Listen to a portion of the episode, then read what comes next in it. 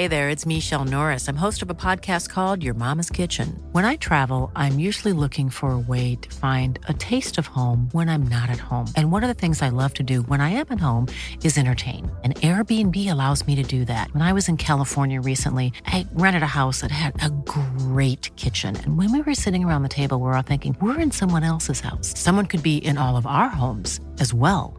If you have a home, but you're not always at home, you have an Airbnb. Your home might be worth more than you think. Find out how much at airbnb.com/slash host.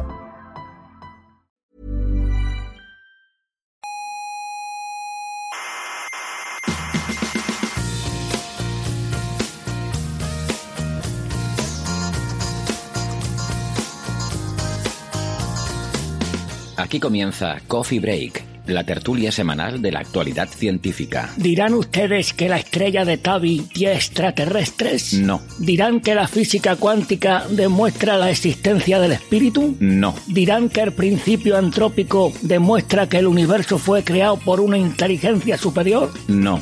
Pues no les pienso escuchar. Tampoco queremos que nos escuche. Soberbios, científicos soberbios. Buenas noches. Días de Cine, un programa dedicado a entretener a víctimas del insomnio, noctámbulos, parejas en crisis, politoxicómanos e incluso algún aficionado al cine está a punto de comenzar con sus contenidos dedicados a la actualidad cinematográfica. Tediosa casi siempre, pero hay que reconocerlo, brillante en alguna ocasión.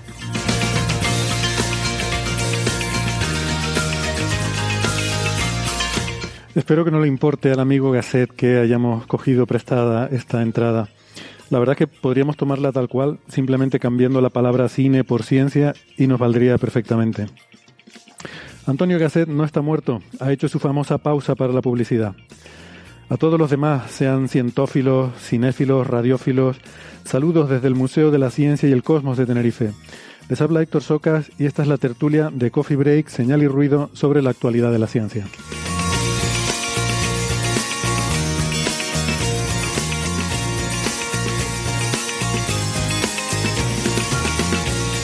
Hoy hablaremos sobre todo de astrofísica, de supernovas y agujeros negros, de rayos gamma y de neutrinos, de galaxias muy antiguas, pero también algo de partículas, de positrones y la simetría CPT, y de cómo nos podemos equivocar si no interpretamos bien la estadística en los aceleradores de partículas. Veremos qué es eso del Look Elsewhere Effect.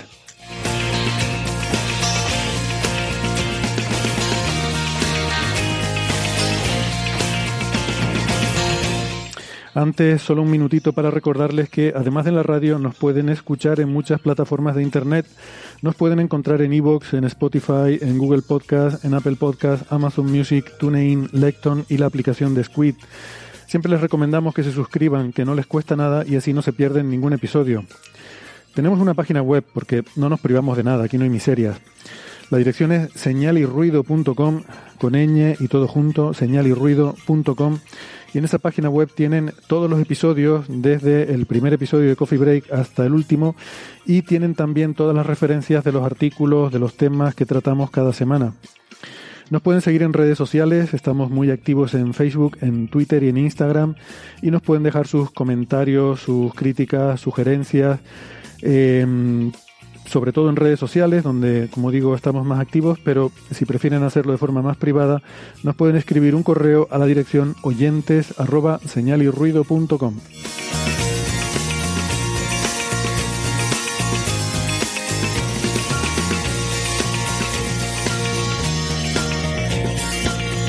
Vamos a empezar presentando nuestros contertulios de hoy y voy a empezar por el físico que gasta mucho, Gastón Giribet. ¿Qué tal, Gastón? ¿Cómo estás? Hola, es, es cierto, más allá del chiste con mi nombre. Por otro lado. Así que nunca, nunca mejor puesto un apodo y un nombre. Hola, un gusto estar con ustedes. Hola, pero si dicen que los teóricos no gastan nada, que solo necesitan un bolígrafo y un papel o una pizarra, como mucho, ya los más... Es que yo soy, yo soy más licencioso que licenciado. Licencioso que licenciado, bueno, no tendrás que explicar la diferencia. Eh, Seguro que hay algún, eh, algún localismo argentino por ahí que se me escapa. Eh, Gastón es doctor en ciencias físicas, profesor en la Universidad de Buenos Aires, eh, aunque te pillamos ahora en Berlín, ¿verdad? Para un viaje de trabajo, si no recuerdo mal. Y también, y también tenemos al físico más nauquero, que es Francis Villatoro, ¿eh? recientemente además galardonado y distinguido como el único ponente de Naucas, el gran evento de la divulgación científica en España, que no ha faltado ni en una sola ocasión. Chapela de honor de Naucas, Francis, Naucas Bilbao. Sí, de Naucas Bilbao sí soy el único que ha estado en todos los Naucas. Hay otros eventos Naucas, por ejemplo, Naucas Valladolid, hay Naucas Córdoba, etcétera, en los que no he estado, pero en Naucas Bilbao no he fallado. Eh, Francis es eh, físico, informático y doctor en matemáticas. Eh, es arroba emulenews en Twitter. Gastón es arroba Gastón Giribet en Twitter. Y eh, por cierto, Francis, que nos han preguntado eh, muchos oyentes, porque después de tu charla en Naucas y la entrega de esa chapela de oro, pues eh, los organizadores hicieron referencia a una situación personal difícil que, bueno, no sé si quieres compartirlo un poco y tranquilizar a nuestra audiencia, que a lo mejor se habrán quedado un poco preocupados ¿no? con, con ese tema. Sí, bueno, comentar sí, brevemente. El, yo padezco, me diagnosticaron tricoleucemia. No es una leucemia que afecta a los linfocitos B. Son algo bastante crítico ahora en situación pandémica. ¿no? Esto es como un cáncer, llaman cáncer líquido, un cáncer de las células sanguíneas. Y, y bueno, básicamente eh, aparece, eh, no tiene en principio raíz genética, o sea que eh, tanto mis hermanos como mi hijo pueden estar tranquilos. Y lo que pasa es que, bueno, es, está considerada la tricolucemia como el gran éxito del tratamiento del cáncer, porque es de los pocos cánceres que tienen un tratamiento que cronifica la enfermedad desde hace casi 40 años, desde el principio de los 80, ¿no? Claro, en aquella época lo que se hacía era quitar el bazo. Eh, las células madre sanguíneas eh, producen como dos tipos de células sanguíneas unas células que son las miloides y otras son las linfoides.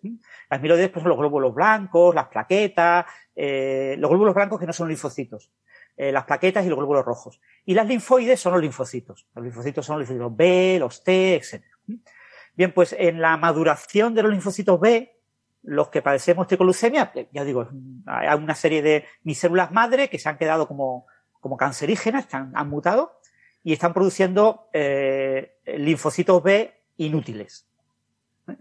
Son linfocitos B que no sirven para nada, se caracterizan porque al microscopio tienen como una especie de corona solar, ¿eh? como lo de coronavirus, pero, ver, esto en forma celular, y, y, es debido a que tienen mutaciones que afectan a, al citoesqueleto celular, y parte del citoesqueleto se eh, pone en la zona externa de los linfocitos. Los linfocitos necesitan su membrana exterior para poder identificar eh, a los patógenos que, con los que van a luchar, eh, o los antígenos, etcétera.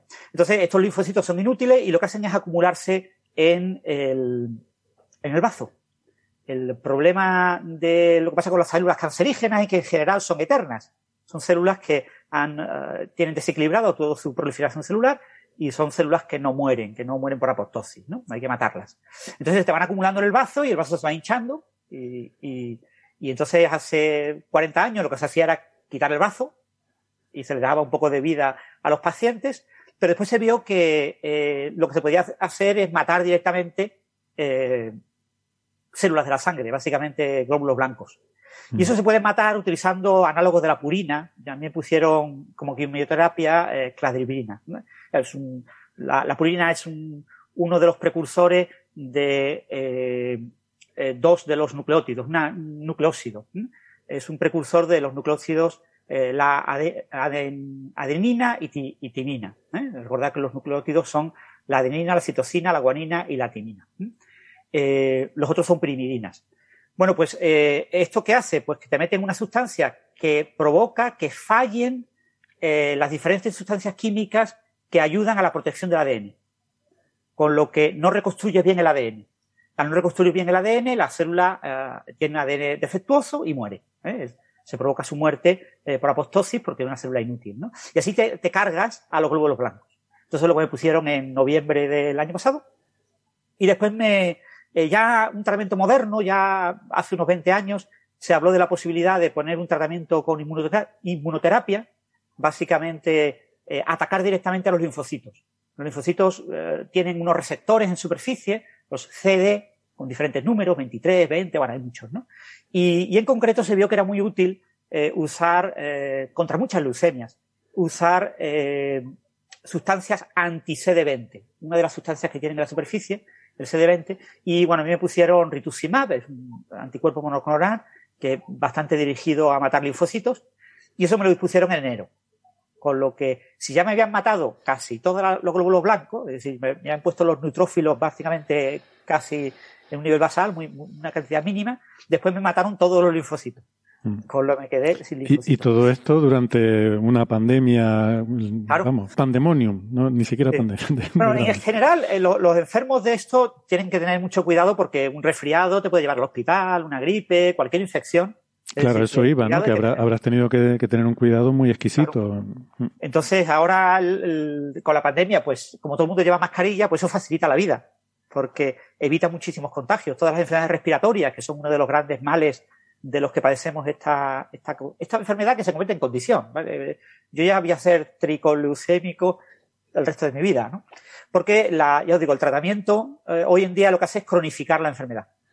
Y entonces, eh, cada cierto número de años, 10, 15 años, volverá a crecerme el número de linfocitos B defectuosos, los pilosos, que se me acumularán en el bazo y habrá que volverme a poner el tratamiento. Mm. Y si todo va bien y no cojo ninguna enfermedad oportunista, ninguna infección, lo normal es que me muera de, esto.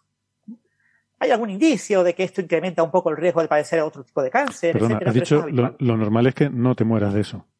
Exactamente, que no me muera de triclosemias. Eso, vale. Que me, es me, pareció que dijiste lo contrario, pero, pero que querías decir que... Que me muera con tricolucemia, pues ya la tengo para toda la vida, pero no por eh, tricolucemia. ¿no? Y por lo demás, bien, o sea, yo estoy perfecto de salud, es decir, estos son lo que llaman leucemias indolentes, o sea, no te duele nada, no te pasa nada. Hay defectillos, ¿eh? hay unos pequeños detallitos eh, curiosos. Yo tuve, por ejemplo, prurito acuagénico, que yo no sabía ni que existía, eh, que es que cuando te duchas te pica todo el cuerpo. Mm y, te pica, pero 20 minutos, media hora. Yo en algunos momentos incluso más de media hora. Y no puedes aguantarte, o sea, no puedes hacer nada. Te pica todo, ¿eh? Y dice, pero la cara, las manos, las palmas de las manos y, alguna parte más, el, el, resto, todo, las piernas, el torso, todo, la espalda. Y bueno, y, y es por el contacto con el agua. Entonces, es un rollo. Pero se me pasó, ¿eh? Se me pasó y ya no lo tengo. Pero bueno, salvo cositas así puntuales que bueno, son un poco poco relevantes, aunque eso te afecta, ¿eh? O sea, porque a mí me daba miedo ducharme en cierto momento. Porque ya digo, era un picor que era bastante poco soportable y además que no podías pensar en otra cosa. Sabías que te iba a picar y, y cuando sabes que te va a ocurrir. Eh, pero bueno, eh, eso ya pasó. Y bueno, estoy bien, yo estoy perfecto. Una, una leucemia indolente y, y eso, mantener, tengo que mantener muchísimo cuidado con, con no contagiarme de nada porque, bueno, el, mis defensas están en un nivel muy, muy bajo, muy bajo. Están creciendo. Está, ¿eh? en un nivel muy bajo por este tratamiento que te has hecho, pero que, bueno, poco a poco ya volverás a la normalidad y volverás a tener tu, eh, sistema tu sistema inmunológico. Mi sistema inmunológico, la parte de neutrófilos ya la tengo más o menos normalizada y me queda la parte de linfocitos. De linfocitos estoy muy bajo. El problema es que de la cantidad de linfocitos que yo tengo ahora mismo en sangre, que es una cantidad ridícula, son, tengo del orden de 310 por microlitro, que es bastante poco. Eh, yo podría hacer una vida normal con unos mil, más o menos. Pero una persona normal tendrá por encima de 2.000, 2.500, una cosa así. Es una cosa una persona normal. Claro, yo tengo 310 medidos en agosto. El problema es que de esos 310, ¿cuántos son linfocitos B defectuosos? Porque puede que haya una parte que sea defectuoso. Entonces, lo mismo tengo menos que son útiles.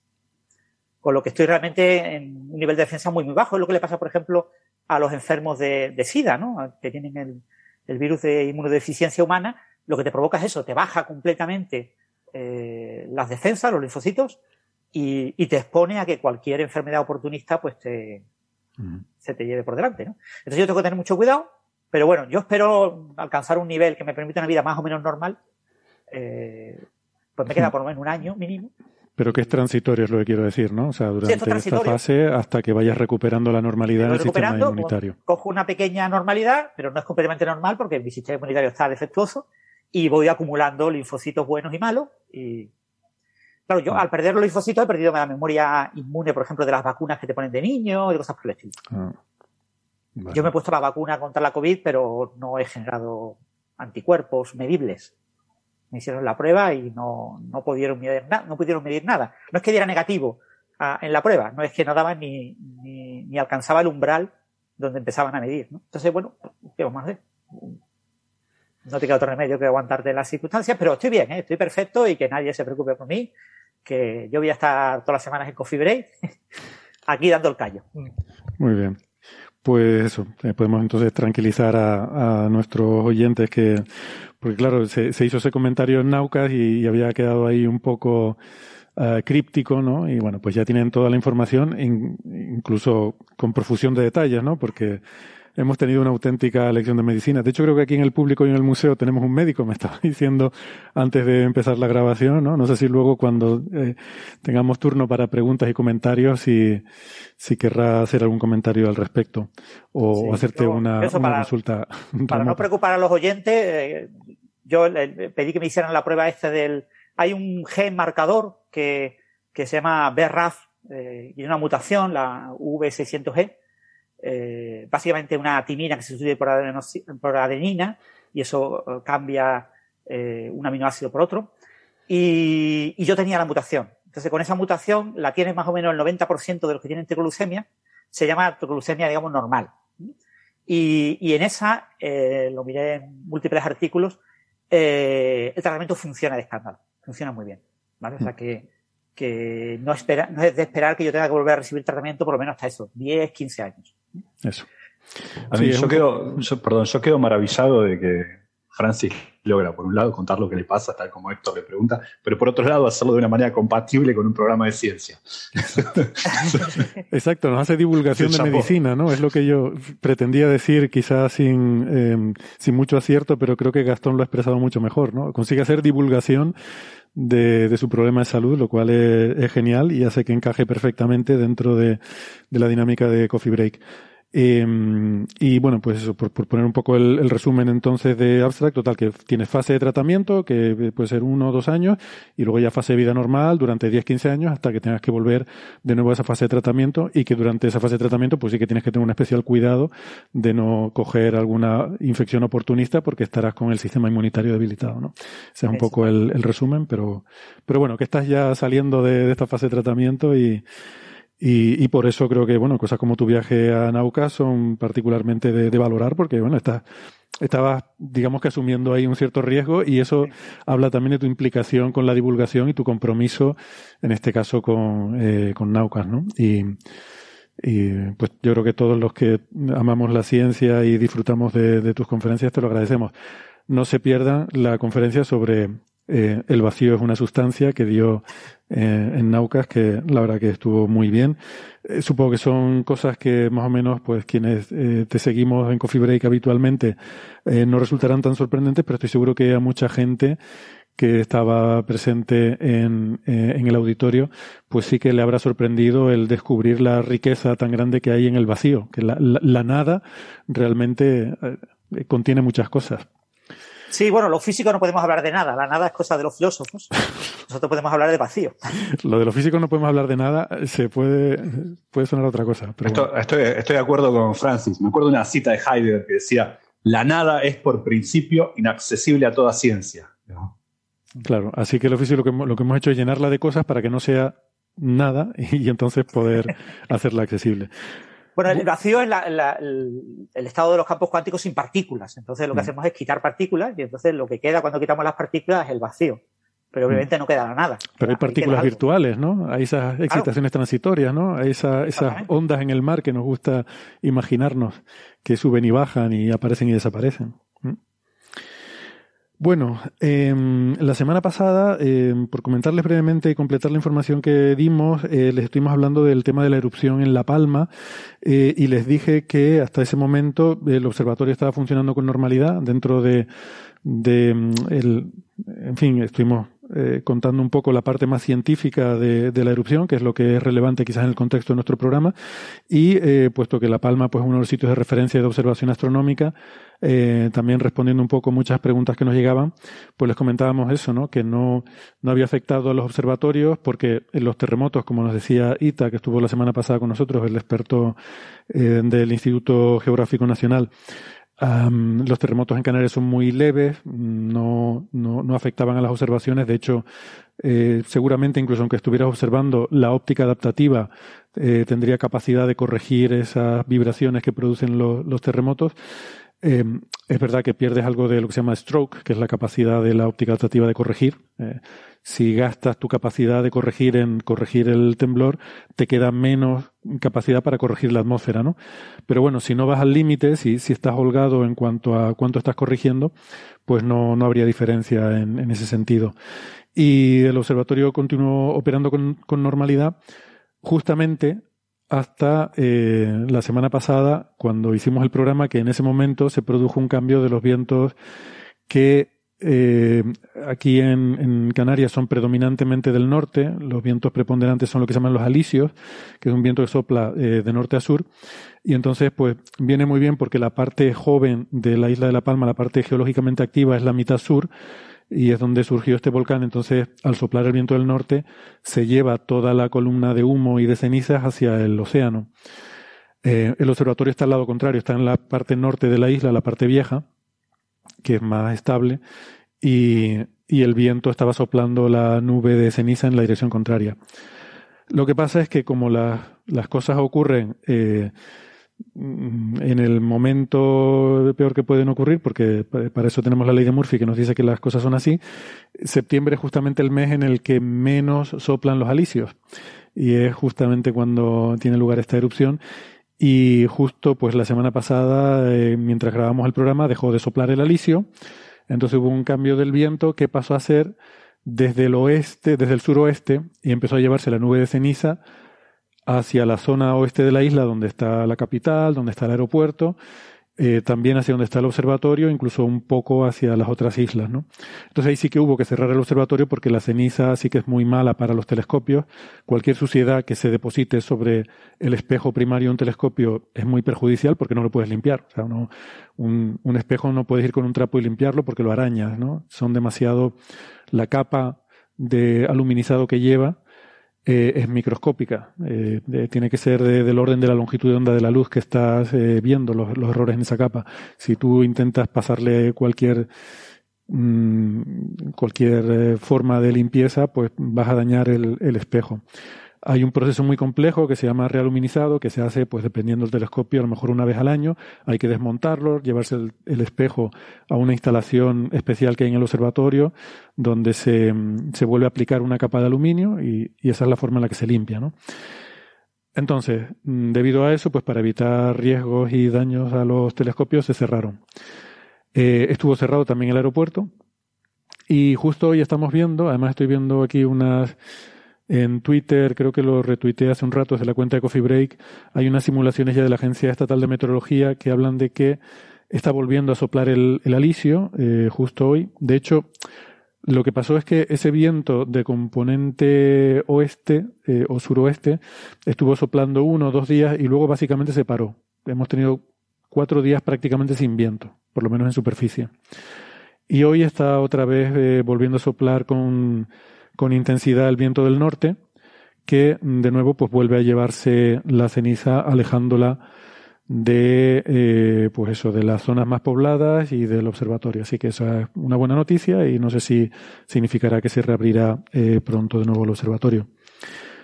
Y como anécdota también les comentábamos la semana pasada que se había puesto en erupción también el Etna en Sicilia y esta mañana conocimos que el Kilauea en Hawái había comenzado también a erupcionar el Kilauea lo recordarán quizás de 2018, que tuvo una erupción bastante fuerte, y, esto en Hawái. Lo digo porque eh, el viernes pasado eh, nos estaba diciendo el director del IAC, Rafael Rebolo, tuvimos una charla eh, aquí en el Museo de la Ciencia con, Rafael Rebolo, y nos hablaba de, bueno, otro de los temas que, podían ser preocupantes, ¿no? Que si esta erupción en La Palma podría afectar las posibilidades de que el consorcio del TMT, el telescopio de 30 metros, pues eh, que influyera en la decisión de si quedarse finalmente en Hawái o venir a, La Palma. Y nos comentaba Rafael Rebolo que él sí que lo ve como un motivo de preocupación, o sea que esto probablemente afectaría de forma negativa, aunque yo en mi ignorancia había dicho en el programa que probablemente no afectaría porque he sabido que Hawái, mm, o sea, si te preocupa lo que está pasando en La Palma, es un motivo más para venir a La Palma, paradójicamente, porque Hawái es más eh, activo geológicamente y nos decía Ita que los terremotos allí sí que son importantes, ¿no? Eh, bueno, pues justo esta mañana se ponía en erupción también el Kilauea, eh, de manera que en esta especie de, de batalla que hay de, de tensión de si si lo, el telescopio viene a Canarias o se queda en Hawái, pues supongo que compensa la balanza. A lo mejor ya puesto deciden, pues mira, no lo hacemos porque total, lo vamos a poner en un sitio y se va a romper porque un volcán lo va a destruir, pues no vale la pena hacerlo, ¿no? No sé, eh, no sé qué va a pasar con el TMT, pero lleva muchísimo retraso acumulado eh, y, y de hecho ahora mismo están esperando a recibir financiación, una financiación especial que han solicitado a la NSF de Estados Unidos para compensar todos estos años de retraso, porque bueno, cada año de retraso son, son un montón de millones de dólares de, de sobrecostes, ¿no? Vale, pues nada, era solamente por actualizarles un poco la información. Eh, Héctor, ¿no, no crees que se vaya a anular, no? ¿Perdona? El proyecto, ¿no crees que se vaya a anular el proyecto del TMT? Um, yo espero que no, pero no lo tengo nada claro.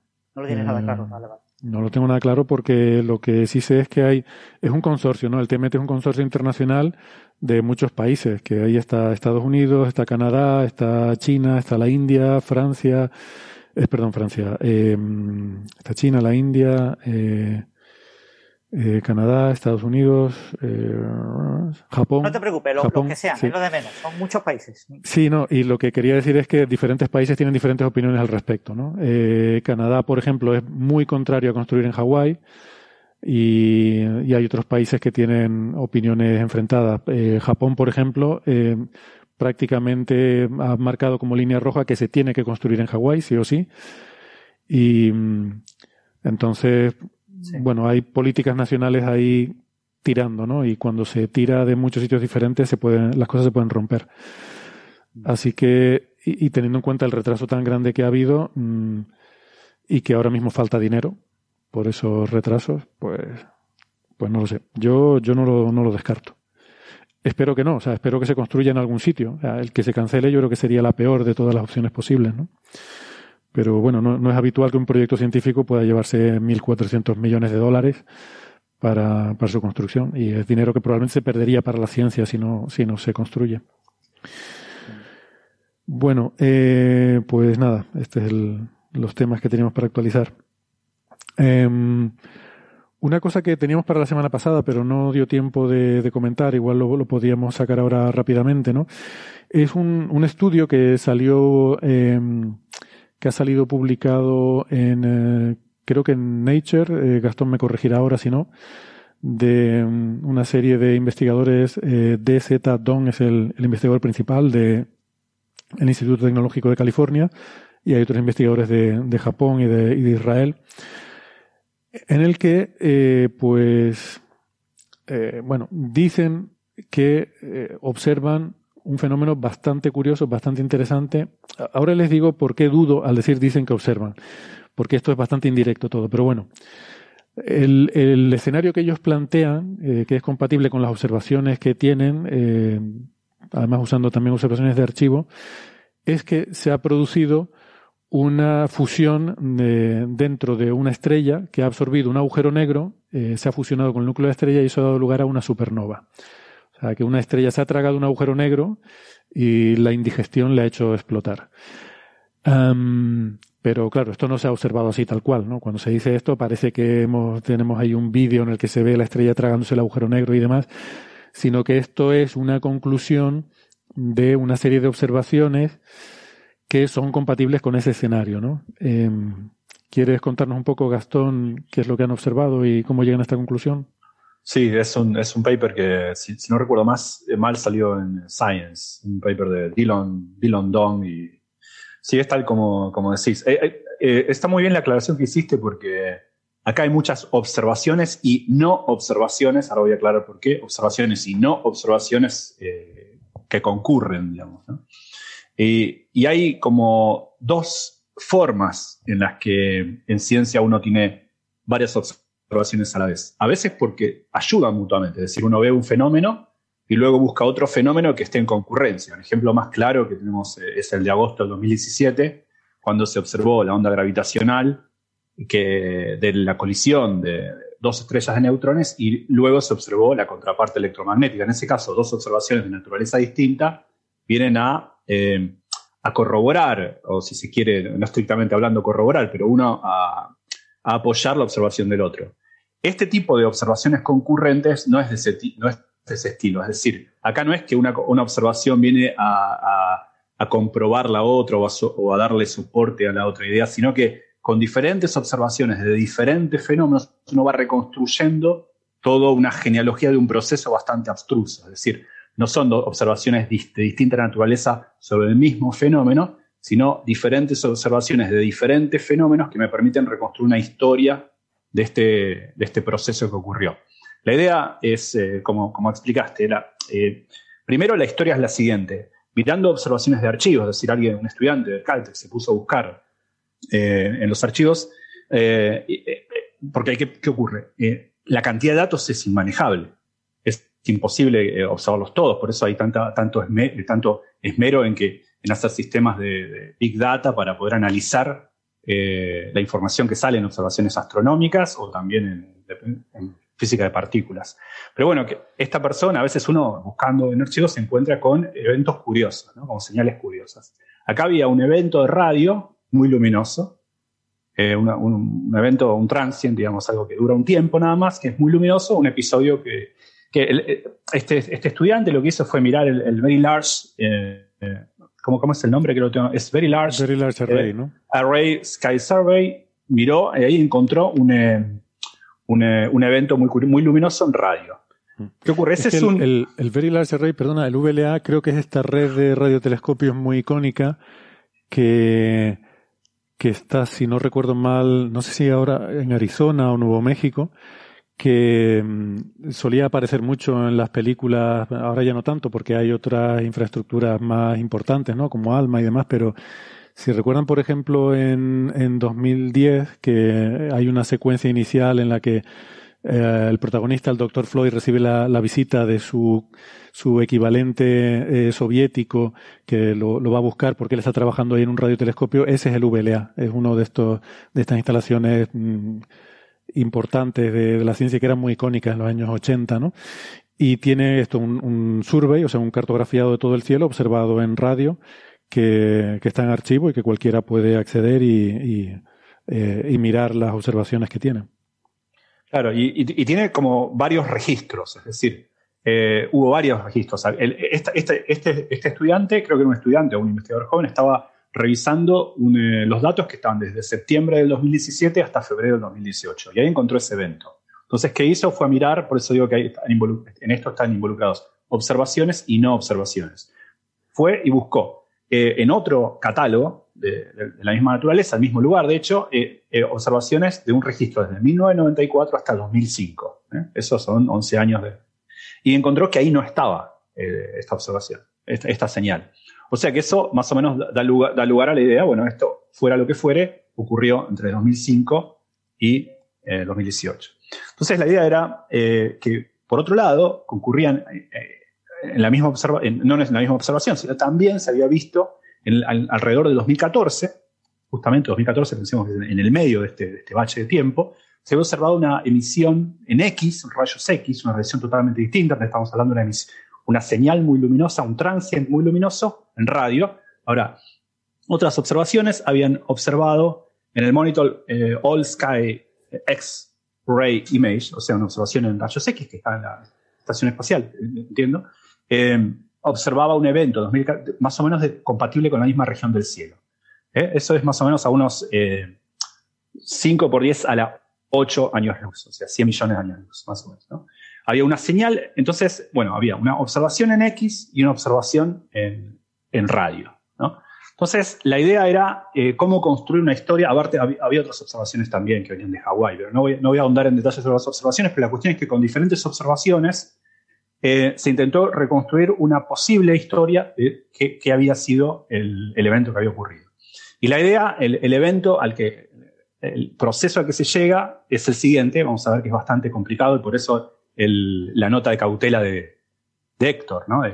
Hay que reconstruir toda esta historia. Es como uno toma tres episodios y de repente escribe una novela atrás de esto. Bueno, el punto es que no muchas novelas son compatibles con estos tres episodios. Entonces, uno tiene que, imaginarse esto. Entonces, ¿cuál es el, cómo, digamos, qué es lo que se cree que ocurrió? Lo que se cree que ocurrió es un sistema binario, es decir, dos estrellas, algo muy común. A veces hay sistema binario de dos agujeros negros, un agujero negro y una estrella neutrones, un agujero negro y una gigante azul, hay un montón de, o dos estrellas.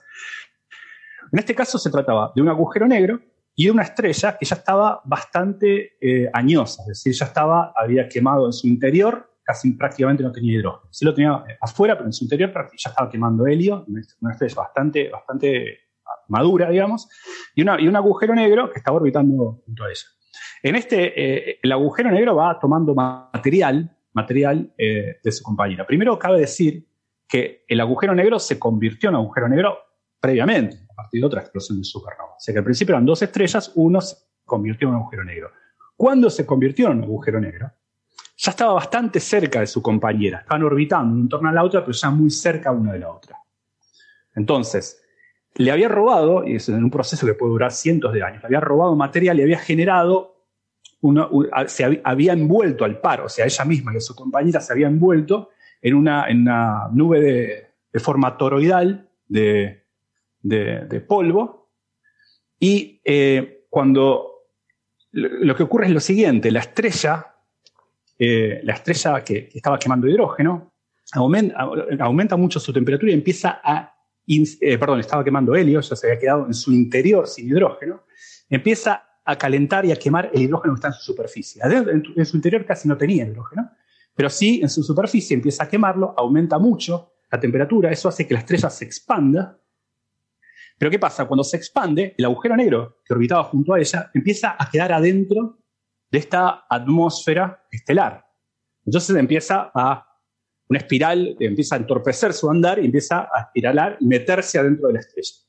Cuando se mete adentro de la estrella en un momento, empieza a acretar materia de la estrella. Es como que se mete como un troyano, se metió adentro de la estrella y empieza a, acretar materia y genera un disco de acreción adentro de la estrella. Se metió adentro de ella. Ahora, eso lo que genera, eso dispara una supernova que la estrella que, que implosiona no iba a implosionar per se si no fuera porque se le metió el agujero negro adentro. En ese sentido, es por eso van a ver que muchas, muchas noticias aparece como una explosión de supernova prematura, porque es disparada, es promovida por la intromisión de su compañero que es un agujero negro adentro de ella. Empieza a acretar, eso genera un colapso gravitacional y generaría ese rayo X que se observó en 2014. Ahora, ¿qué ocurre?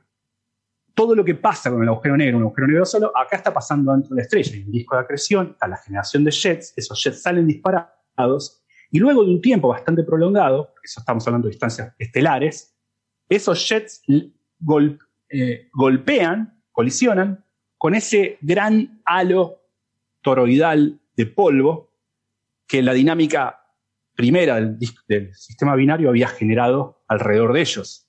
Entonces, eso, ese jet de partículas, cuando colisionan con la nube de polvo que había quedado afuera, eso generaría, por radiación de sincrotrón, de psicotron la radiación en radiofrecuencia observada. O sea, la, radiación en X viene de, la dinámica del agujero negro, disco de acreción y colapso que ocurre adentro de la estrella, eso genera una supernova, explota, salen dos jets debido a la acreción.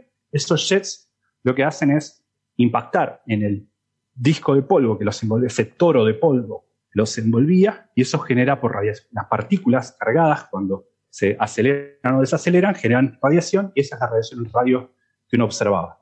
Entonces, con las subsecuentes observaciones, primero en radiofrecuencia, luego en rayos X, reconstruyeron esta historia, pero como vemos es una historia muy abstrusa y la forma en la que uno llega a que esto es lo que tuvo que haber pasado es porque no se imagina otro proceso compatible con esto, o al menos este es el más natural o más eh, privilegiado estadísticamente de los procesos que pudieron haber ocurrido, pero no es que esto se observó directamente tal como vos explicás. Y esto eh, yo creo que es interesante. Bueno, tengo dos apuntes. Uno, eh, eh, una matización sobre lo que dije antes de que el VLA es esta instalación de radiotelescopios que aparece en la película 2010, Odisea 2, y efectivamente es cierto, pero quizás me traicionó el subconsciente de que siempre estoy dando la vara con esta película y dejé de lado la de Contact, que es mucho más conocida, que ahí también aparece, y de hecho creo que está en el, en el cartel, en la, en la portada de la película, eh, aparece los radiotelescopios del VLA.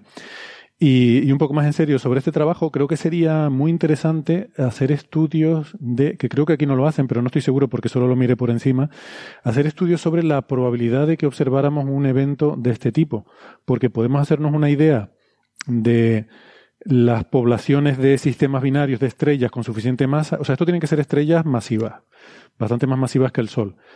Eh, tienen que estar en un sistema binario, de manera que una de ellas evoluciona más rápido, como contaba Gastón, una de ellas va evolucionando más rápido, va tomando masa de su compañera, porque eh, la que evoluciona más rápido es porque es más masiva, toma masa de la compañera, acaba explotando como supernova, deja el agujero negro y luego el agujero negro interactúa con esa otra estrella que queda, eh, le, roba material a la estrella que queda y va, va metiéndose dentro, va, va entrando ¿no? como un parásito, en esa espiral, según se va metiendo cada vez más, por rozamiento va cayendo cada vez más hacia adentro en una espiral, ¿no?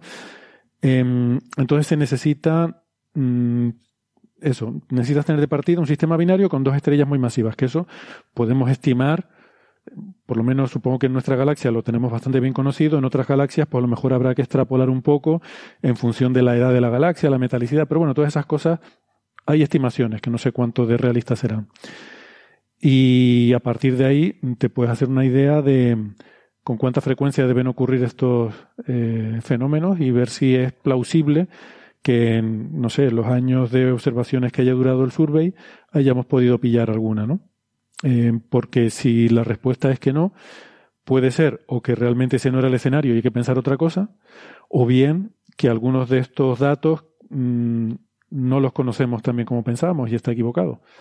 Eh, o estas extrapolaciones a diferentes metalicidades, diferentes edades de galaxias del número de sistemas binarios con esta masa, pues a lo mejor habría que revisarlo, ¿no? O sea, que ese tipo de cosas creo que sería interesante. Creo que ellos no lo han hecho aquí, pero podría ser un buen, un buen estudio complementario a, este trabajo. sí, de, hecho se ha publicado un artículo recientemente proponiendo la posibilidad de que sea una estrella de neutrones en lugar de un agujero negro el que ha inducido este, esta, la explosión de la segunda supernova, ¿no? Sí, de hecho, de hecho, perdón, en ese sentido debía haberlo dicho. En realidad uno sabe que el otro es un objeto compacto, digamos. No, podría ser también una estrella de neutrones, Sí, porque aquí no dicen explícitamente que sea un agujero negro, ¿no? Ahora que lo, miro. Em, es, que, es que es muy difícil eh, distinguir una dinámica así con los datos esos, de cuál de los dos se trata. Sí, habla de, habla de merger, o sea, una, una fusión, y, y, en el texto principal, al principio, en el primer párrafo, dice un objeto compacto, entre paréntesis, estrella de neutrones o agujero negro. Eh, o sea, en el artículo ellos no hacen distinción. Pero es verdad que luego toda la nota de prensa que hemos visto habla de una estrella que se traga un agujero negro, ¿no? Supongo que es porque es lo más, como dice Andrés Asensio, es el láser de Ockham, ¿no? La, la explicación más molona. la explicación más molona es la correcta. Muy bien. ¿Algo más sobre esto? Em, vale, si no, eh, también te quería preguntar, Gastón, por un artículo que ha salido en Nature Communications sobre eh, rayos gamma y em, neutrinos muy energéticos. Es un estudio de una serie de autores, Kimura, Murase y Metzaros, de, de Sendai en Japón y de la Universidad de Pennsylvania State en Estados Unidos, que proponen una explicación a eh, un fondo difuso que se observa de, de rayos gamma y de, y de, y de neutrinos muy energéticos, bueno, que se observa por separado, ¿no? O sea, eh, por una parte se observan una serie de, de, rayos gamma blandos que no se sabe muy bien de dónde, de, de, de, qué fuentes provienen, y por otra parte unos neutrinos muy energéticos de creo que petaelectronvoltios o algo así, una barbaridad. Y, Y aquí lo que proponen es un mecanismo, estos autores, que podría explicar estos dos fondos que todavía no conocemos cuál es su procedencia, ¿no? Son rayos que llegan de vez en cuando de cualquier dirección del cielo, eh, no se sabe muy bien, y proponen que agujeros negros supermasivos podrían estar generando estos dos tipos de partículas en el rango de energías que, que se miden, ¿no? Y que por tanto podrían venir de cualquier parte del universo porque bueno agujeros negros supermasivos los hay en galaxias en cualquier eh, en cualquier orientación vista desde nuestro sistema de referencia no sí este este trabajo es del 23 de septiembre la semana pasada. Eh, el, por varias razones que podemos hablar eh, es interesante si es así.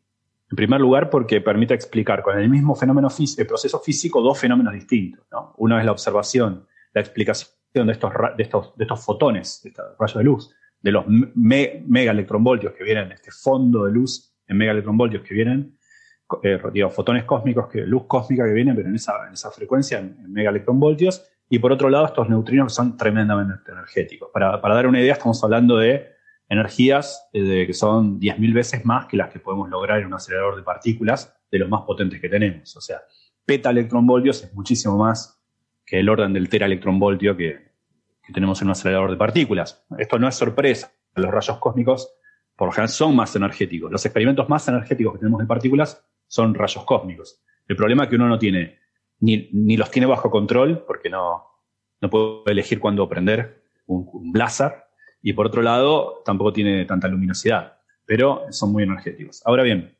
por un lado, eso es lo que tiene interesante de hablar de cuál es el mecanismo. Explica dos fenómenos con un solo mecanismo físico. Y por otro lado, si es así, también nos habla de la importancia de los agujeros negros, incluso cuando estos no están haciendo mucho, es decir, cuando no están acretando mucha materia. ¿Por qué digo esto?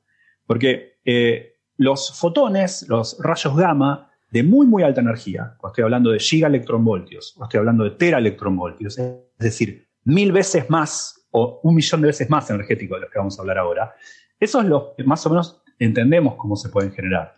Se generan también por agujeros negros en centros de galaxias activas, agujeros negros que están acretando mucha materia, agujeros negros supermasivos que están acretando mucha materia, generan fenómenos muy, muy luminosos y eso genera emisión de partículas, en, particular de luz, de, de, estamos hablando de gigaelectronvoltios o teraelectronvoltios. Eh, ahora bien, estos son de megaelectronvoltios, son mil veces menos. Son energéticos, son rayos gamma, pero menos, eh, entonces la idea de estas, de estas, personas tienen, proponen un mecanismo para explicar... Perdona, un momento, Gastón, porque a veces nos han preguntado qué hay más allá de los rayos gamma, si es que hay algo. Yo creo que, lo llamamos a todos rayos gamma y ya todo Lo, todo, lo, todo lo llamamos rayos gamma. Lo que pasa es que hay ciertas cuotas del tipo de, energías que podemos llegar a obtener, de observar. Eh, hay algo que se llama el cutoff, el cutoff, que, que tiene que ver con que puede haber, a priori, partículas más energéticas, pero las partículas que son muy, muy energéticas interactúan con la radiación cósmica de fondo y entonces decaen. Entonces hay un límite de lo que podemos ver. La misma radiación cósmica de fondo los apantalla. O sea, llega un momento que los fotones espontáneamente se convierten en partículas, ¿no? En pares electrón-positrón, por ejemplo. Pierden energía, exactamente. Por eso, eh, al principio, eh, uno de los el proyecto Y medía eso, ¿no? Que una de las cosas que se proponía ver era si en efecto a ciertas energías muy altas dejamos de ver energía, rayos cósmicos. Porque eh, si un proceso físico generase fotones de más energía, que en principio es posible, eso no llegaría a nosotros porque antes, en ese recorrer el universo inundado de radiación cósmica de fondo, los rayos muy, muy, muy energéticos, 10 a la 20 electronvoltios, le caerían. Hmm. Ahora, eh, pero sí, el nombre sería, sería siendo rayos gamma. No, uno le pone rayo gamma a todo lo que va más allá de... Pero que es un rango eh, enorme porque de estos mega electronvoltios Megaelectronvoltios es, eh, pues eso, millones de electronvoltios. Hasta no sé cuánto es el fotón más energético que se ha visto, pero... Podemos hablar de varios teraelectronvoltios o petaelectronvoltios y seguían siendo gamma, ¿no? Fotones de, gig, de gigaelectronvoltios o eh, siguen siendo gamma. Peta es un millón de megas, ¿no? Eh, o sea que... un, millón de teras. Eh, claro, un millón de, un, millón de gigas. Un millón de gigas, o sea, mil millones de, de megas. Ajá. Mil millones de megas. Estamos hablando varios órdenes de magnitud, le ponemos el mismo nombre, pero en un momento uno dice, bueno, no le sigamos poniendo letras griegas porque vamos a quedar sin Entonces, ya la, radiación alfa ya se había inventado, la radiación beta también, nos quedamos sin letra. Así que acá en adelante todo gamma. Todo gamma, vale, vale. No, pero quiero decir eso, que la gente tenga claro eso porque estamos hablando de muchos rangos muy diferentes. O sea, que de los, de los gamma más blandos, que son estos, a los gamma más duros que conocemos, hay un factor mil millones en energía. Sí, por eso esto se le llama, para, para, para diferenciarlo, se le llama soft, o sea, eh, blandos, Blando. rayos gamma blandos. Pero, son, pero quiero aclarar que son de una energía muy alta, son ya rayos gamma. Pero mil o un millón de veces menor que aquellos que sabemos que vienen de agujeros, se generan en centros galácticos con agujeros negros supermasivos que están acretando mucho, galaxias con núcleos activos.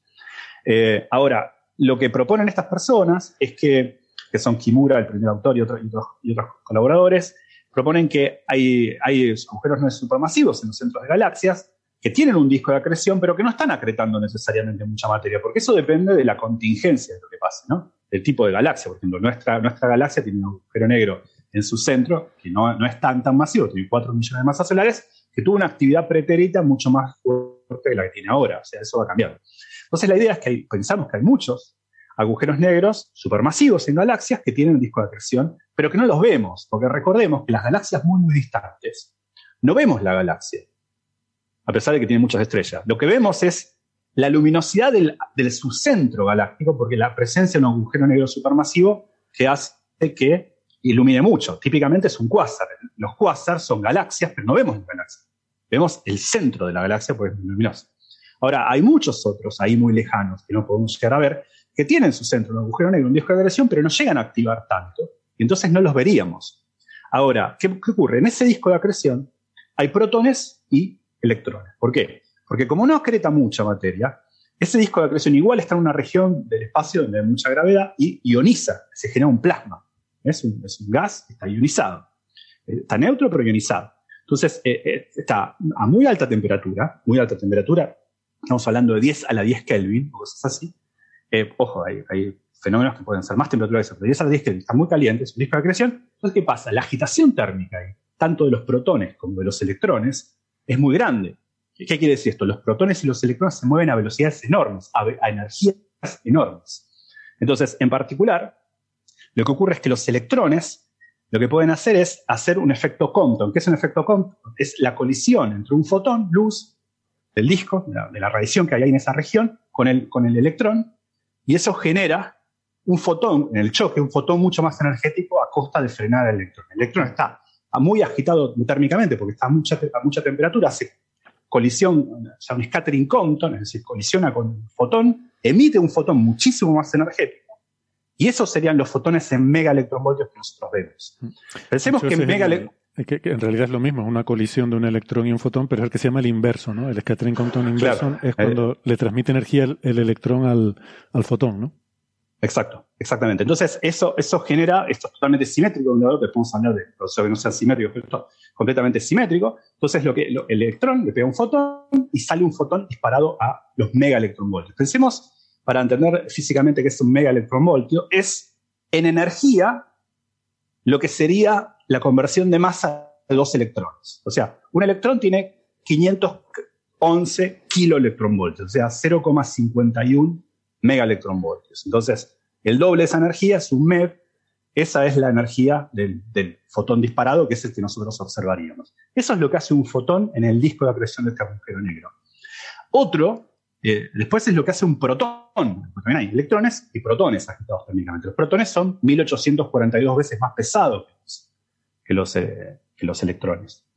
Entonces tienen más masa. Entonces, esto, pero también están a muy, alta temperatura. Repito, estamos hablando de 10 a la 10 Kelvin en ese disco de acreción que como no acreta mucha materia, permanece ahí muy, muy caliente. Entonces genera también que choca los, los, protones, pero los protones, ¿qué ocurre? Los protones están compuestos de quarks.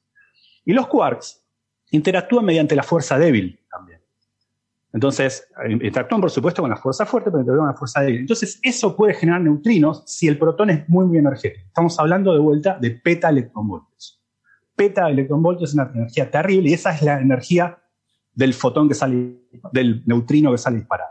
Los neutrinos tienen casi prácticamente, tienen masa, tienen el orden de electronvoltio de masa, sale disparado por, por, procesos hadrónicos. La, Guarda con eso, porque el proceso hadrónico significa porque el protón es un hadrón, tiene tres quarks adentro, es un hadrón, pero la, fuerza involucrada ahí es la fuerza débil, ¿no? porque el neutrino no interactúa con la fuerza fuerte, interactúa con la fuerza débil. Lo que pasa es que los quarks interactúan con las dos. ¿no? Pero se dice proceso hadrónico igual para entender que es un, proto, es un protón, o sea, un hadrón, el que genera el neutrino. Entonces, de vuelta, lo que estas personas explicarían, por un lado, fotones de mega electronvoltios que vienen, por el otro lado, neutrinos de peta electronvoltios que vienen como dos manifestaciones de un mismo fenómeno físico, proceso físico que es un disco de acreción en un núcleo eh, de una galaxia con un agujero negro supermasivo que genera este disco, está extremadamente caliente, 10 a la 10 Kelvin, pero que no acreta demasiado. Entonces, nosotros podemos no verlo luminosamente. Lo que vemos es este flujo de, fotones y de neutrinos, pero no los vemos. Entonces, eso explicaría ese fondo difuso de fotones en el mega electronvoltio y de neutrinos en el peta electronvoltios que vemos que vienen de todos lados. Y esto nos estaría hablando de dos cosas. De que los agujeros negros supermasivos, aun cuando estén haciendo, acretando demasiada materia, igual están haciendo mucho. Son la razón de este fondo de luz y de neutrinos que vienen, debido a que, aunque no acreten materia de su disco, calienta mucho el disco. ¿eh? No porque ellos radien, sino porque apelmazan mucho el disco cerca, cerca de ellos. Eso agita el plasma y el plasma genera estas emisiones. O sea que nosotros podríamos no ver esas, esas galaxias, pero sabemos que tienen que estar ahí, y esos podrían ser las fuentes de estas radiaciones. A pesar de que no veamos como si vemos un cuásar o cosas mucho más luminosas. Este es un poco el resumen de lo que ellos encuentran eh, en este trabajo y es interesante porque, por un lado, están dando con el mismo proceso físico una, razón de ser del origen, estos soft gamma ray, digamos, y de los, o sea, fotones en los electronvoltios y los neutrinos en los beta electronvoltios. Mm. Muy bien, pues gracias por esta explicación y por ceñirte también al tiempo. Solamente, solamente una cosa más. Hay otras fuentes de neutrinos de peta electronvoltios que sí, los, por ejemplo, los blazars también generan neutrinos de peta electronvoltios. Pero esos son episodiales, ¿no? no bueno. Eh, bueno, después podemos hablar de eso en otro momento. Pero bueno, ese es un, un poco el resumen. Muy bien, pues lo dicho, ¿no? Que llegamos al momento en el que tenemos que hacer la pausa y aprovechamos para despedirnos de los oyentes que nos acompañan eh, por la radio, invitándoles, como siempre, a que si quieren seguir el resto de la conversación pueden hacerlo en la versión extendida que pueden encontrar en Internet, en el podcast. Si no, nos despedimos hasta la semana que viene. Llegó el momento de la pausa. Continuar si queréis en nuestra sintonía, gozando vosotros de las ventajas del hogar, es decir, violencia doméstica, desconfianza mutua, hijos con tatuaje y salarios insuficientes. Nosotros aquí haciéndonos pasar por aficionados al cine. Es decir, todo un desastre.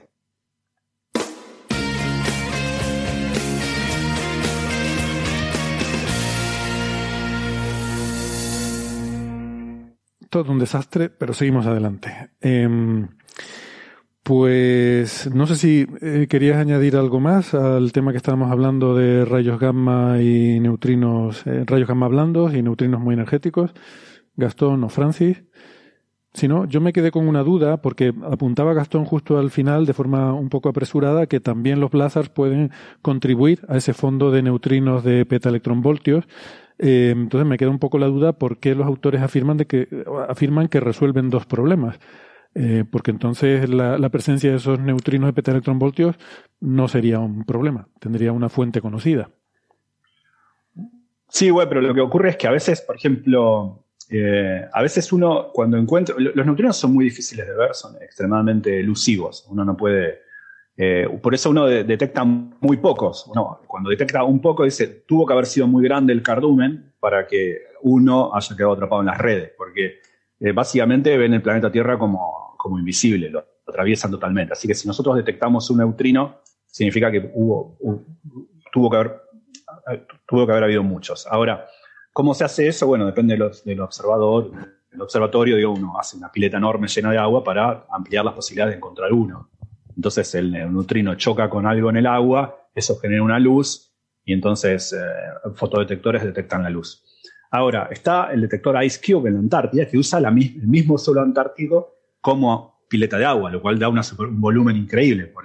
Insertaron en el Polo Sur un montón de detectores bajo hielo y eso está mirando, eh, está observando el hielo todo el tiempo. Es una especie de centinela del hielo antártico y lo que está esperando es que salga radiación que dé cuenta del paso de un neutrino muy energético. Eso ocurre cada tanto y más o menos dependiendo del ángulo no puedes saber porque hay varios fotodetectores, centenares de fotodetectores metidos adentro del hielo antártico entonces uno puede ver la traza y dice, bueno, pasó un neutrino de un petaelectronvoltios. Eso significa que hubo, que haber habido muchos, viene de tal dirección, miremos para ahí y si vemos que se encendió una fuente en el cielo, un blazar, por ejemplo, eso pasó en el 2017-2018, hubo un episodio muy claro donde la gente miró, eso dispara una señal y se miren para allá, que, algo estuvo encendido y en efecto había la emisión de un, de un blazar. Un blazar es un cuásar pero que apunta hacia la Tierra. Es una cuestión. La diferencia entre blazar y cuásar, ya hablamos de esto, es contingente, solamente apunta hacia nosotros.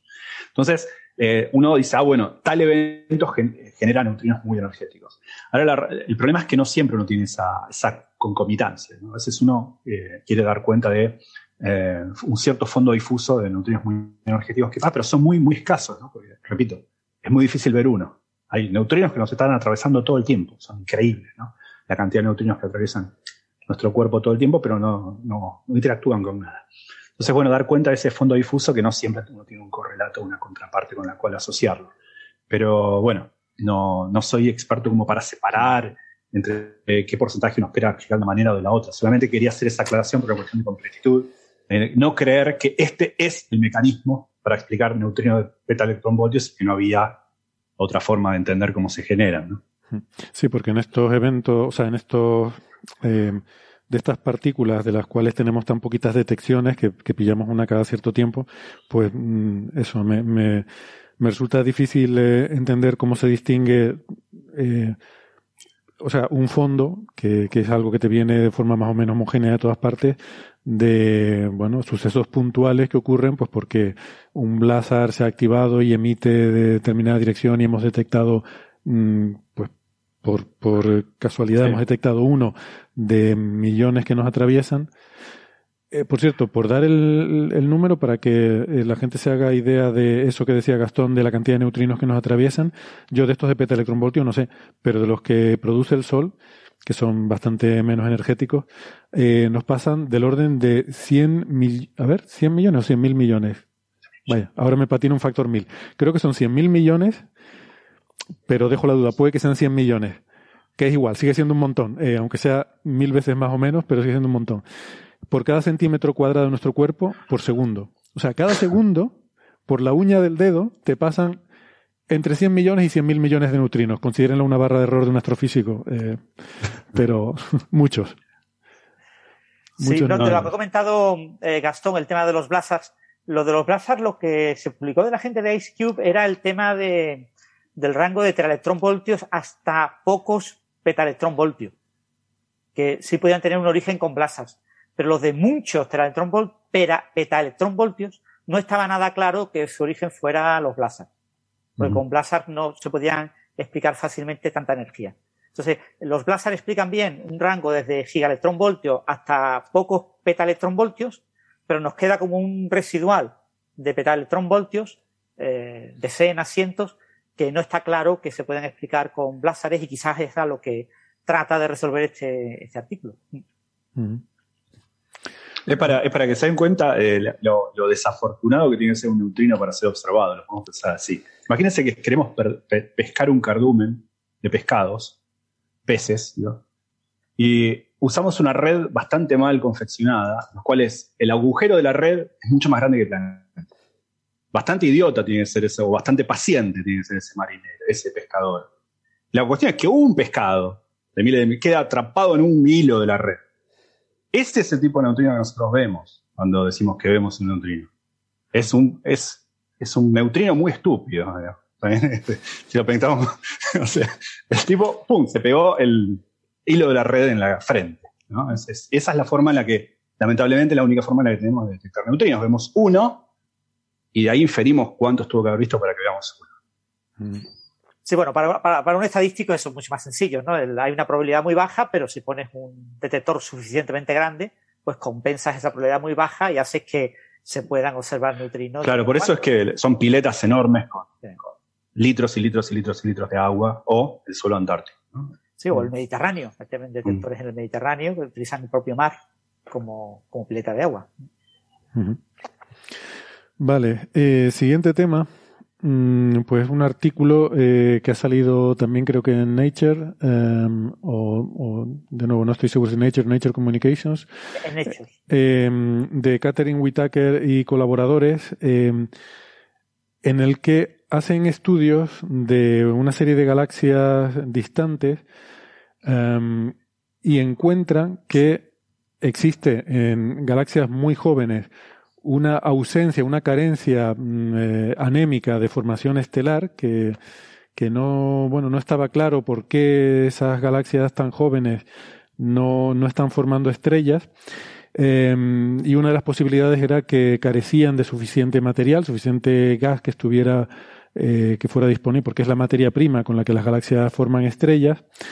Y en este, este artículo eh, confirman esta idea haciendo observaciones en radio, em, en las que encuentran que la, cantidad de emisión en longitudes de onda que serían producidas por, por polvo em, es muchísimo más pequeña de la que, o es muy pequeña en estas galaxias, y eso pues da soporte a la idea de que no están formando estrellas porque no tienen materia prima, ¿no? Y estas galaxias que miran, por cierto, como curiosidad anecdótica, comento que son de la muestra que se llama Requiem, que es una, una muestra de, es un programa del telescopio espacial Hubble para observar una serie de galaxias. Requiem es el acrónimo de, eh, en inglés, Resolving Quiescent Magnified eh, Galaxies, ¿no? que son galaxias resueltas, amplificadas y eh, en calma, quiescent, es como, como en calma. Y es así porque lo que buscan es una muestra de galaxias que estén, que estén bien resueltas en el telescopio Hubble eh, y que sean galaxias, lo de magnified es porque que estén sujetas al lente gravitacional, es decir, que las veamos amplificadas porque hay algo delante eh, que puede ser, pues no sé lo que es en estos casos, ¿no? Puede ser un cuásar, puede ser lo que sea, que ejerce un efecto de lente gravitacional y amplifica eh, la luz que nos llega a estas galaxias, de forma que las podemos estudiar mucho mejor a pesar de estar muy lejos. Estas galaxias, son seis galaxias que han mirado, eh, tienen un factor de amplificación entre 2,7 y 30. Eh, ¿Vale? Y eh, de esta forma, pues podemos hacer estudios relativamente detallados de, de, su espectro o en este caso de, de la emisión en radio, ¿no? Eh, ¿Lo habías leído, Gastón, este artículo también? Sí, sí, lo había leído, aunque tenía mal el dato. Pensé que eh, la magnificación incluso llegaba más, a los 60 o así, pero puede ser que lo haya leído mal. Ah, bueno. Eh, pero, pero es tal cual Esto como. lo estoy viendo en la introducción, que es lo único que he leído del artículo, así que... No, pero bueno, como fuera, igual es un factor 2, ¿no? Sí, es, un factor, es, irrelevante en astrofísica. Sí. Pero, por cierto, lo, lo, quería mencionar porque también estos días se ha hablado de una supernova que eh, dice que la, la llaman, lo he visto por en nota de prensa, la llaman la supernova Requiem. Y suena un nombre como muy evocador, porque parece como que la estrella ha muerto y esto es un Requiem. Eh, ha salido en las noticias porque es una de estas supernovas que está eh, amplificada por lente gravitacional y entonces hay diferentes imágenes y esas diferentes imágenes no nos llegan a la vez y, y, hay una predicción de que llegar, aparecerá una nueva imagen de esta supernova en el año 2030 y no sé cuánto, ¿no? Bueno, pues se llama Requiem, no, no esa supernova en sí, sino Requiem es este catálogo de galaxias del Hubble, que lo que les acabo de contar, que están amplificadas por lente gravitacional y por eso en una de estas galaxias se ha visto una supernova que con múltiples imágenes, ¿no? Pero el, el nombre Requiem no es de la supernova en sí, sino de este catálogo de galaxias, ¿vale?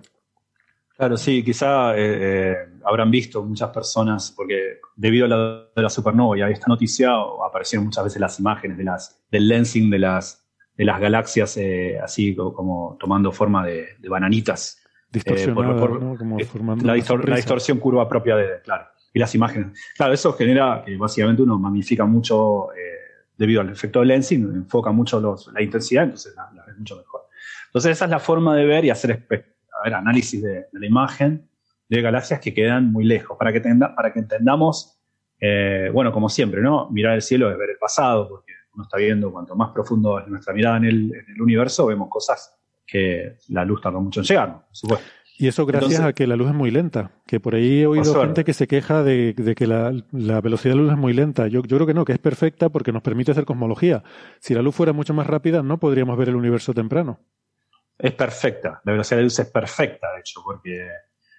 Eh, entonces, de, de, hecho, estas galaxias que estamos viendo serán de cuando el universo tenía solamente, ahora voy a decir un número grande, pero para que pensamos que en escalas de tiempo la vida del universo es nada, es 3.000 millones de años. El universo tiene 13.700, o sea, 14.000 millones de años. estamos hablando del 20%, ¿no? 3 mil millones de años. O sea, el universo muy al comienzo. Las, primeras estrellas, que probablemente fueron muy masivas, se formaron cuando el universo tenía unos centenares de millones de años, y las galaxias muy, bastante después. O sea, estamos hablando de un universo que era muy otro, donde recién estaban apareciendo galaxias. Por eso ver estas es ver eh, cómo eran las galaxias muy, Y tal cual, como, como decía Héctor, estaba esta idea de que la razón por la cual había, era exigua la formación de galaxias, eh, la, formación de estrellas, galaxias muy masivas, porque, porque cesaba muy pronto, muy al principio, no digo principio del universo, porque para un cosmólogo principio del universo es antes que hubiese materia, pero para, estamos hablando que el universo tenía 20% de la edad que tiene hoy, eh, se, se conjeturaba, como bien decía Héctor, que eh, se debía que no había materia prima. Bueno, lo que ven en este, en este, paper en Nature, eh, Whitaker y sus colaboradores, es que en efecto, de estas seis galaxias, cuatro de ellas parecen en efecto tener muy poco eh, gas ya en ese momento. Como que gastaban mucho su gas muy prontamente. Es como que las galaxias se quedan sin materia prima para formar estrellas, galaxias muy masivas, cuando el universo ya solamente tenía 3.000 millones de años de los 14.000 millones de años que tiene hoy. Em, bueno, después queda, por supuesto, abierto la, discusión de cuál es el mecanismo por el cual pierden el gas, eh, si ese qué, los, expulsa el gas, por qué lo administran de una manera muy particular, ese es otro tema. ¿eh? ¿Cuál es la razón de este? Pero ciertamente hay un correlato entre eso, lo que se creía, que la razón por la cual había una exigua formación de galaxias se debía a que en efecto había poca materia prima para que eso pasara, ya al principio de la existencia de galaxias. ¿no? Eh, lo cual me parece interesante. Sí, porque luego debe ser que de alguna manera luego empiezan otra vez a acretar gas o a producirlo de alguna forma, porque luego sí que cuando vemos galaxias más eh, en una edad más avanzada, más parecida a la edad del universo actual, a la edad de nuestra galaxia, ya sí que vemos que este tipo de galaxias tienen una formación estelar activa, ya sí que de alguna forma se las han arreglado para conseguir gas de alguna manera y poder seguir formando estrellas, ¿no? Sí, eso, es un tema, ese es un tema interesante porque muchas veces uno cuando piensa, bueno, el universo era muy otro antes, uno va a referencias al universo cosmológico. Por ejemplo, el universo antes era opaco y cuando recién tenía 380.000 años dejó de serlo, se volvió transparente. El universo en su comienzo, antes, de los primeros minutos, no tenía ni siquiera eh, núcleos formados, antes era nucleosíntesis, luego una etapa de reionización, un montón de cosas extrañas que pasaron la, infancia tumultuosa del universo. Pero también es importante saber que el universo ya astrofísico, es decir, cuando ya había estructuras, cuando ya había o bien estrellas o bien incluso galaxias, también cambió mucho. No es que el universo era muy raro, después vino lo que se conoce como la Dark Age, después recién las estrellas, y ahí, de ahí en adelante, el universo es como hoy. No es así, ¿no? hay un montón de preguntas abiertas de por qué no vemos más quasars cercanos, eh, si lo que, hay un montón de preguntas de por qué, de cómo fue el universo distinto cuando tenía 3.000 millones de años a cuando tenía ya los 14 millones de años que tiene hoy. Por eso este tipo de trabajo es importante, porque nos permiten acceder a, no solamente a qué les pasaba a las galaxias en ese momento, sino a comparar lo que les pasa a galaxias de ese tipo hoy, más cercanas, hoy para nosotros más cercanas. Sí, en este tipo de estudios de, primeras galaxias la clave será el James Webb. El James Webb nos va a dar una, una estadística de, primeras galaxias enorme y nos va a permitir entender mucho mejor estos procesos. aquí la, gran duda es lo que comentaba Héctor, por ejemplo, ¿por qué se reactiva eh, la formación galáctica, eh, la formación estelar en la galaxia más adelante? Pues probablemente por fenómenos eh, colaterales a lo que es la galaxia, por ejemplo, canibalismo galáctico, el hecho de que las pequeñas galaxias enanas satélites, que los modelos de materia oscura predicen que hay muchísimas, pues acaban siendo eh, engullidas. Ese, es un, ese es un muy buen ejemplo, porque uno necesita tiempo para formar galaxias, pero mucho más para que empiecen a comerse entre sí. ¿no? La, dinámica intergaláctica requiere su tiempo característico. Hmm. Sí, sabemos que la formación estelar es uno de los eh, rasgos característicos distintivos de ese canibalismo galáctico, ¿no? En cuanto las galaxias empiezan a interactuar unas con otras, eso dispara inmediatamente la formación estelar de forma muy, muy rápida. Eh, o sea que sí puede ir por ahí la cosa, y sí estoy de acuerdo, el James Webb seguramente revolucionará todo este tipo de estudios, porque justamente además con esa capacidad no solo de eh, más potencia de observación, sino también más hacia el infrarrojo, nos va a permitir hacer eh, observaciones de similares a las que hacemos en el universo local, pero más lejos y nos permitirá ir eh, reconstruyendo hacia atrás la película de esta evolución de las galaxias, ¿no? Em, claro, hay una componente muy importante de evolución, que es el hecho de que las estrellas enriquecen el medio con metales, metales en el sentido astrofísico, o sea, todo lo que no es hidrógeno y helio. Y eso cambia la propia evolución de las estrellas, pero evidentemente debe, debe tener efectos también sobre las galaxias. El tamaño de las estrellas que se forman es diferente. En el universo temprano eran estrellas más grandes y masivas. Ahora, eh, pues hay más estrellas más pequeñas. No hay tanto esos monstruos estelares de, no sé, 140 masas solares que, que se formaban eh, o que se forman en un medio en el que prácticamente no hay metales. Pues, no sé, todo eso son cambios que simplemente el hecho de que ha habido generaciones de estrellas anteriores inducen en la propia evolución de, los sistemas. Bien. Sí, hay un punto que no ha comentado, creo, el Gastón, y quizá puede ser relevante, es que estas son observaciones con ALMA, en, a 1.3 mm. milímetros en, radio. Sí, no lo dije, lo dije. Sí. No son observaciones infrarrojo, que es como habitualmente se suele observar las, estas galaxias. Y claro, en radio, pues la, la emisión es mucho más baja, por eso se necesitan eh, galaxias lensadas, ¿no? en las que el efecto del lente gravitacional magnifica eh, la, radiación que recibimos. Sí, hay que decir que estas lentes gravitacionales no es que amplíen la galaxia para verla más grande, sino que lo que hacen es que nos envían más luz, permiten que, podamos hacer un análisis eh, que, nos llegue más luz de esas galaxias. ¿no? Lo que no sabemos es si han detectado fosfano, ¿no? Por ahora. bueno. En, galaxias, en el espacio interestelar, hay de todos los elementos químicos habido por haber, hay aminoácidos, hay una cantidad enorme de, sustancias químicas, eh, muchas muy complejas, hasta fullerenos, O sea, que eh, seguramente habrá galaxias que, tienen líneas del fosfano. Seguramente, en el medio interestelar por ahí.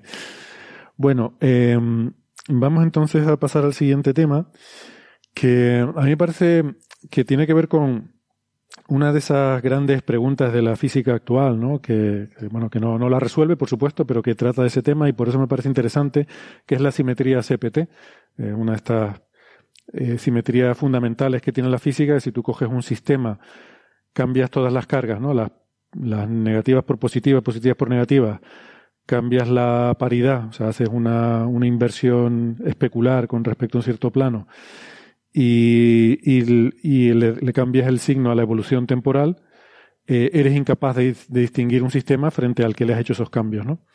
Eh, o dicho de otra forma, si tú coges la, la evolución, tú coges un sistema, eh, grabas cómo evoluciona, le haces ese cambio, ese cambio que he dicho y grabas cómo evoluciona, no eres capaz de distinguir que uno sea el real y otro sea la película a la que le estás dando para atrás a esa, a esa película.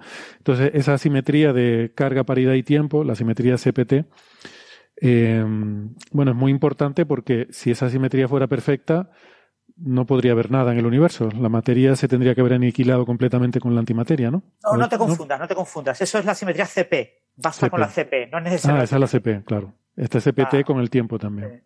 La, CPT es de origen muy, muy fundamental en el hecho de que nuestras teorías sean invariantes Lorentz, sean relativistas, y sean de evolución unitaria, sean cuánticas. Si tú tienes compatibilidad con relatividad y mecánica cuántica, por, en condiciones muy, muy genéricas, tienes por un teorema que te dice que eh, tu teoría tiene que ser invariante CPT. Que tiene que ser CPT, sí. o sea, la CPT es, es la, la, la, que se tiene que cumplir. La CP es la que se tiene que violar y sabemos algunas formas por las que se viola, pero no lo suficiente, ¿no? Claro, claro uno sabe que la CP, eh, ahora hablamos de las tres en separado, pero la CP se tiene que violar por una cuestión fenomenológica, porque es la, explicación más natural de por qué hay más materia que antimateria, hmm. De por qué el universo está saturado de materia, siendo que para ver antimateria uno tiene que hacer algo, tiene que hacer una poiesis de alguna forma, tiene que generarla en un laboratorio.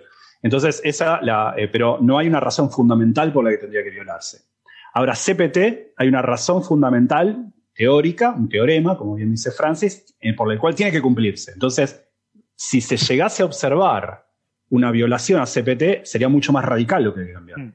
Porque, eh, como dice Francis, las hipótesis son muy frugales. ¿no? Piensa, básicamente, la teoría cuántica de campos eh, da como teorema, teorema CPT. Uno abre el libro de Weinberg y empieza con, con el teorema CPT. Entonces, ¿qué es la simetría CPT? Es lo que contó, lo que contó Héctor. O sea, que da, es una simetría que significa que si yo tengo un proceso físico que es, eh, permitido por las leyes de la naturaleza. Entonces también, ese es el teorema, también tiene que ser eh, permitido el proceso que corresponde a hacer las tres siguientes operaciones. Reflejar el proceso en el espejo, que no es trivial, porque lo que gira para un lado pasa a girar para el otro.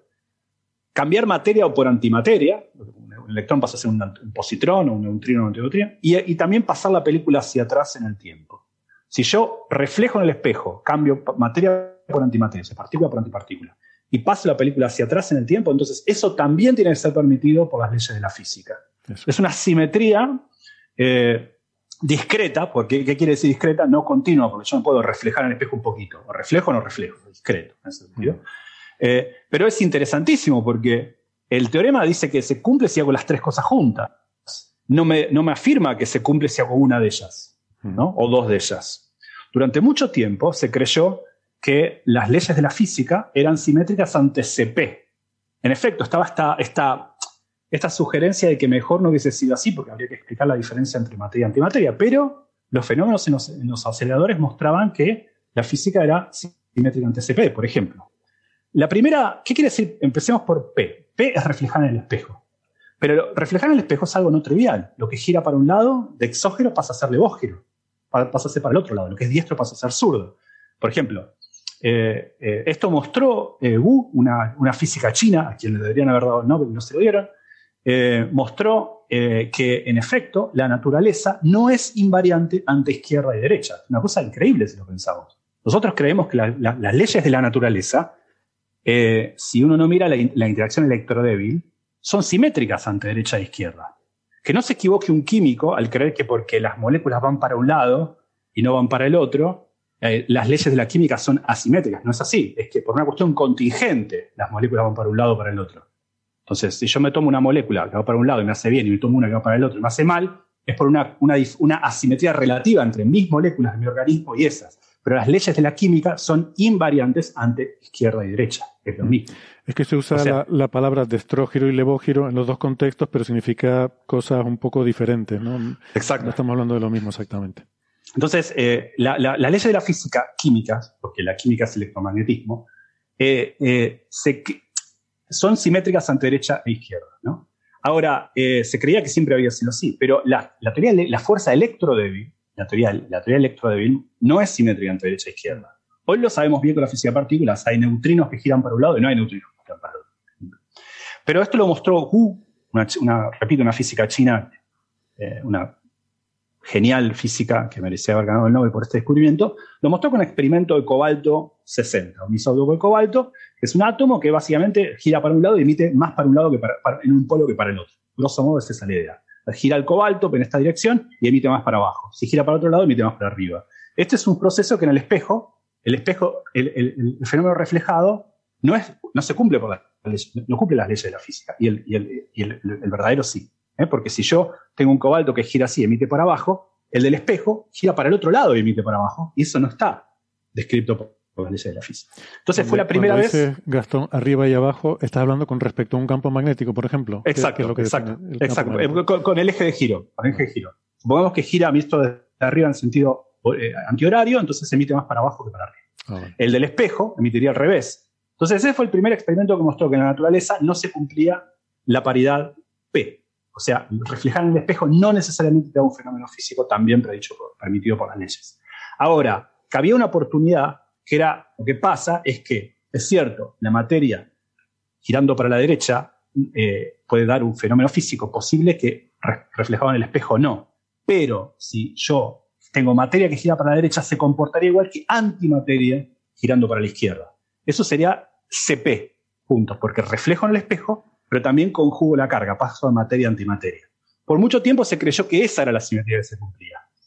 Hasta que Cronin, y no me acuerdo el otro, que ganó el Nobel con él, se dieron cuenta que incluso partículas neutras, o sea que conjugar la carga no les haría nada, tampoco satisfacían la simetría CP. Mostraron que entonces P no se viola, eh, perdón, P no necesariamente se conserva, es decir, que cuando sea un proceso, su reflejado no necesariamente sea en la naturaleza, pero tampoco la conjugación y la reflexión en el espejo necesariamente es una simetría de los procesos físicos.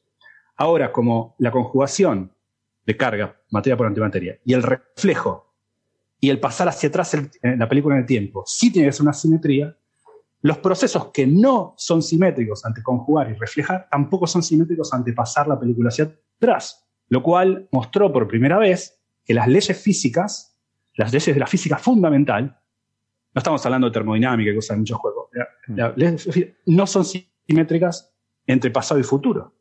Lo cual es sorprendente porque todas las leyes físicas que conocíamos hasta la teoría electrodébil son simétricas entre pasado y futuro. La no simetría entre pasado y futuro es una cuestión la termodinámica no es una ley fundamental. ¿Se, ¿Se entiende? Entonces, eh, era la primera vez que uno accedía con la, descomposición de caones neutros a ver que en efecto las leyes de la, física no son, discriminan no solamente entre derecha e izquierda, sino entre materia y antimateria y también entre pasado y futuro. ¿eh?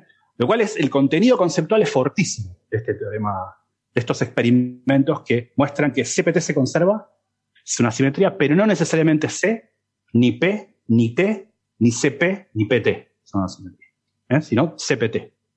Ahora bien, eh, como bien decía Frank. No quiere decir que no haya casos particulares en los que sí se dé esa, esa por supuesto, pero, no es, pero no es general. No necesariamente. Por eso es que costó tanto buscar ejemplos donde no sea. por eso Wu es célebre por encontrar el ejemplo del cobalto 60 y Cronin recibió el Nobel por su, el estudio de la descomposición del carbón neutro. Pero durante muchos procesos sí son simétricos. Por ejemplo, antes hablaste vos del ejemplo de Compton y el Compton inverso si uno se da, el otro se da, porque ese es un proceso electrodinámico y la electrodinámica sí es simétrica ante inversión temporal. Ahora. A ver, uno que es muy simétrico, por ejemplo, muy sencillo de entender, que tiene todas las simetrías posibles, es un planeta orbitando una estrella. Si tú le cambias la carga, se queda todo igual, sigue siendo simétrico. Si le cambias la paridad, lo reflejas en un espejo y ves un planeta dando vueltas invertido y tal, dice, pues también me lo creo. Perfectamente posible. Es posible. Y si le doy para atrás a la película y lo veo orbitando al revés, pues también me lo creo igual. No me, doy, no me doy cuenta, claro, exactamente. Pero no pasa así con el cobalto 60 Claro. es, exactamente eso. Eh, la única interacción que, puede, ni siquiera en todos los procesos, pero en algunos procesos puede dar origen a la vibración de, P o de, o de T, es la electrodébil, la descomposición beta o Ahora bien, eh, que... O sea, perdona, si yo me olvido de la fuerza nuclear débil, si, si digo, me olvido de la fuerza nuclear débil, de, la fuerza nuclear débil, todas las demás leyes de la naturaleza tienen simetría CP. Observadas hasta ahora. Vale. Ah, sí, en efecto, de lo observado. Pero hay razones teóricas para creer que también la fuerza fuerte en algún régimen, muy poquito, también la tiene que violar, pero nunca ah. se ha observado. Eso, razones eso, es por razones teóricas eh, que tiene que ver con, con las acciones, de hecho, con las partículas que acciones y todo eso, que tiene que ver con eso. Un día podemos hablar de eso, que es una violación de CP, por ende también de T, inversión temporal, que se tendría que dar en la fuerza fuerte por cuestiones teóricas, pero que nunca hemos observado experimentalmente. O sea, lo que sabe. Eh, ese es todo un tema en el cual burgar, que es bastante, bastante rapsoico, como vemos, bastante arista distinta. Ahora, que haya razones teóricas muy fundamentales, como bien explicaba Francis, para que CPT se cumpla la naturaleza, bueno, hay que poner una prueba experimental, ¿no? Hay que, hay que ver, hay que ver si es cierto, porque si no fuera así, muy poca gente va a creer que no es así, pero si no es así, tenemos que ver de cuajo cosas muy básicas, como la de Lorentz, o el paradigma de la teoría cuántica de campos, o eh, muchas cosas muy básicas. Entonces, pongamos la prueba. Eh, entonces, este trabajo de, del otro día, de, fue el 27, acá lo tengo anotado, el 27 de septiembre, Moscal y dos, otros dos colaboradores.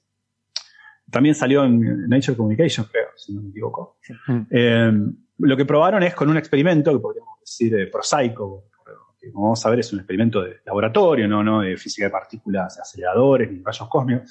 Eh, probaron que, bueno, no puedes mostrar que se, que se conserva algo, que se pero podés acotar cuánto no se viola, eso es lo que uno hace. ¿eh? Pone cotas, límites a, bueno, hasta con un experimento cada vez más, fino, más preciso y más preciso y más preciso, sabemos que no, no sé, hasta dónde medimos con esta presión se cumple CPT. ¿Cómo se hace esto? Bueno, esto lo hicieron con eh, un experimento, tomás positronio, que es positronio, es un electrón antielectrón, o sea, un electrón y un positrón orbitando uno en torno al otro, un sistema binario. Una carga positiva y negativa se atraen y orbitan uno en torno al otro. A mí, eso me parece flipante. O sea, es increíble. Hacer un átomo con un electrón y un positrón, eh, básicamente. Eso se llama positronium, positronio, supongo en castellano. Eh, sí, y dura, vive muy, poco, pero no tan poco. ¿eh? Depende si los electrones eh, y el, electrón y el antielectrón están están eh, alineados sus spins, o sea, si los dos orbitan uno en torno al otro, pero con los dos spins alineados, o uno en contra del otro. El primero, cuando están alineados, se llama ortopositronio, y el otro se llama parapositronio, si no me acuerdo mal, pero es como el, como, como el, como, para, como paramagnético. Bueno, sí, es como el, exactamente. Esto es cuando los dos spins están alineados, uno se llama ortopositronio y el otro se llama parapositronio. Es importante porque a pesar de, porque el acoplamiento a spin-órbita, en ese caso, spin-spin es muy fuerte. Entonces, por ejemplo, el tiempo de vida de esto, porque esto rápidamente decae en fotones, porque el electrón y el positrón en un momento se ven y, se decaen en, fotones. Entonces, eh, es importante porque el tiempo de vida del positronio eh, ortopositronio ¿no? es eh, como mil veces más que el otro. O sea, uno es, eh, creo que el ortopositronio, una vida como de 138 nanosegundos, es bastante si pensamos. En nanosegundos, no, ¿no? o sea, es muy poquito en tiempo, pero uno tiene bajo control cosas del nanosegundo. Es medible, son cosas Es medible, o sea, estamos hablando de exactamente 138 nanosegundos. Sí, en cambio, 0,14 microsegundos. Dicho en microsegundos parece. Exacto, 0,14, exacto. En cambio, tenemos aparatos que, que, trabajan con, eso, con esas magnitudes. Exactamente. Tenemos aparatos láser que, no sé, pulsados de... Ahora, fijémonos que ese es el ortopositronio. El parapositronio, el que tiene no alineados, contraalineados, digamos, los, los mide 0,1 nanosegundos, como mil veces menos, si no me equivoco, algo, algo por el estilo. Entonces, este, esta este, este, este, experimento es con ortopositronio, que dura más, 130 y tantos eh, nanosegundos de vida, y entonces lo que miden es eh, los fotones saliendo. O sea, vos tenés el, el positronio orbitando uno en torno al otro durante un rato, bueno, durante 138 nanosegundos, te vas a tomar un café, volvés, y, cuando, y eso decae en fotones. Entonces ellos midieron con un, setup experimental, de cuyos detalles yo no puedo hablar porque es experimental.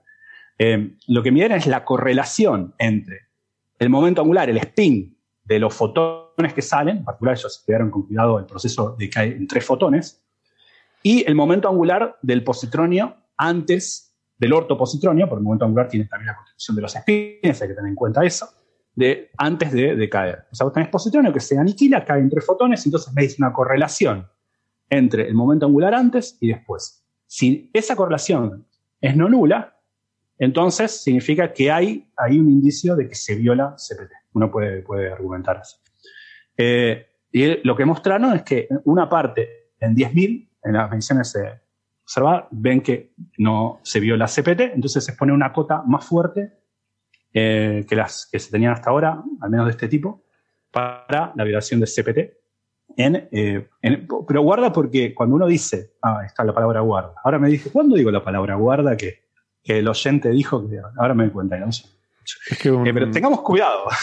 Un, oyente preguntaba por Twitter qué, quería decir Gastón, que si sabíamos qué quería decir Gastón cuando decía guarda. Esa es la, la, influencia italiana en Argentina, muy común decir guarda en Argentina, es decir, Guardas como atención. Eh. Como watch out, claro. mira, mira, watch out, atención, claro. Eh, pero hay que tener cuidado porque este sería la violación. Supongamos que se mide que no, con mejor precisión, con 10 a la menos 7 en lugar de 10 a la menos 4, como este trabajo. Bueno, es para el proceso, los procesos físicos involucrados en esto. Es fuertemente electrodinámico. Un electrón, un positrón orbitando uno en torno al otro. Nada dice la violación del CPT. En, por supuesto, no tiene en cuenta acá otras contribuciones, si se quiere, de la fuerza débil, que también interactúa el positrón y el electrón en la fuerza débil pero es eh, despreciable. Lo que quiero decir es que uno pone cotas a la violación del CPT en la interacción involucrada en el fenómeno. Aquí en este, en este caso particular, porque claro, tú estás buscando contraejemplos, entonces si tú encuentras un contraejemplo puedes decir algo, puedes decir, vale, he demostrado que no se cumple esta simetría, pero el que no lo encuentre no te permite decir mucho, te dice, bueno, por aquí no he encontrado, ¿no? no he encontrado hasta esta cota. Exacto la verdad es que no me, no me puedo imaginar cómo será un montaje experimental de esto. Es decir, crear estos, estos átomos híbridos de materia y antimateria, sostenerlos, saber cuál es el momento angular que tienen estas órbitas, para luego cuando decaen ver si tiene correlación con el momento angular de los fotones, que lo has tenido que medir, supongo que por la polarización del fotón, y, poder, no sé, me parece que debe ser eh, complicadísimo. Pues no lo es. No, pues no lo es. ¿No? A mí me lo no, bueno, es, esto es un aparato de PET, la clásica tomografía por emisión de positrones que hay en todos los hospitales, readaptado para este experimento. Es un el dispositivo experimental extremadamente sencillo desde el punto de vista de que el PET es algo industrial y, sencillo, ¿no? Aquí la, la, clave es la emisión de los fotones. Tú usas sodio, sodio 22, que se, que decae en neón 22 y te decae con un positrón y un neutrino. El, el, el neón eh, 22 aparece en un estado excitado, decae en el estado fundamental emitiendo un fotón. Entonces utilizas ese fotón como referencia para medir, para estimar la polarización del positronio, que decía Gastón. Y después el positrón que hemos emitido antes, del, del sodio al neón, ese positrón choca contra una lámina, un cilindro metálico que tiene carga eléctrica, tiene, está enchufado a una corriente eléctrica y hay electrones, choca con un electrón y forma de manera temporal. Es un proceso extremadamente transitorio. Ese positronio, que rápidamente se desintegra en los tres fotones. Y entonces tú con los detectores normales de un PET, el PET tiene detectores de fotones, pues eh, detectas esos cuatro fotones y identificas cuál es el fotón que no, que no va bien y a partir de los tres y este eh, determinas las polarizaciones y ver si se cumple o no la distribución que tú esperas de, polarizaciones que ha comentado Gastón. Pero esto tal como lo has explicado, relativamente sencillo. Tal como lo has explicado, parece que es como eh, caso a caso, como evento a evento. No, no es que tú tengas ahí una colección de... Siempre, siempre en física de partículas, cuando analizamos evento, analizamos evento a evento. evento a evento, ah. ah yo pensaba que tenías muchos ahí y que te dedicabas a medir y a ver qué correlaciones encontrabas entre una cosa y otra. el sodio 22 es un radiactivo beta y emite, entonces emite a un cierto ritmo y, tú pones ahí una muestra. Eh, pusieron 10 eh, megabecquerels, be, becquerel, pues, becquereles. becquereles, ¿no? Becquereles. Megabecquereles, algo así. Becquereles eh, sería. Sí. Eh, en la muestra y eso pues tiene un cierto ritmo de desintegración. Estuvieron tomando datos durante poco tiempo, como 28 días o algo así en el mes de agosto de 2018.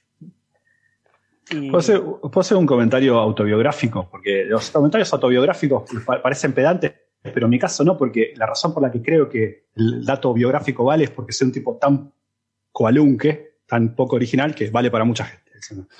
Digo, te quiero decir esto.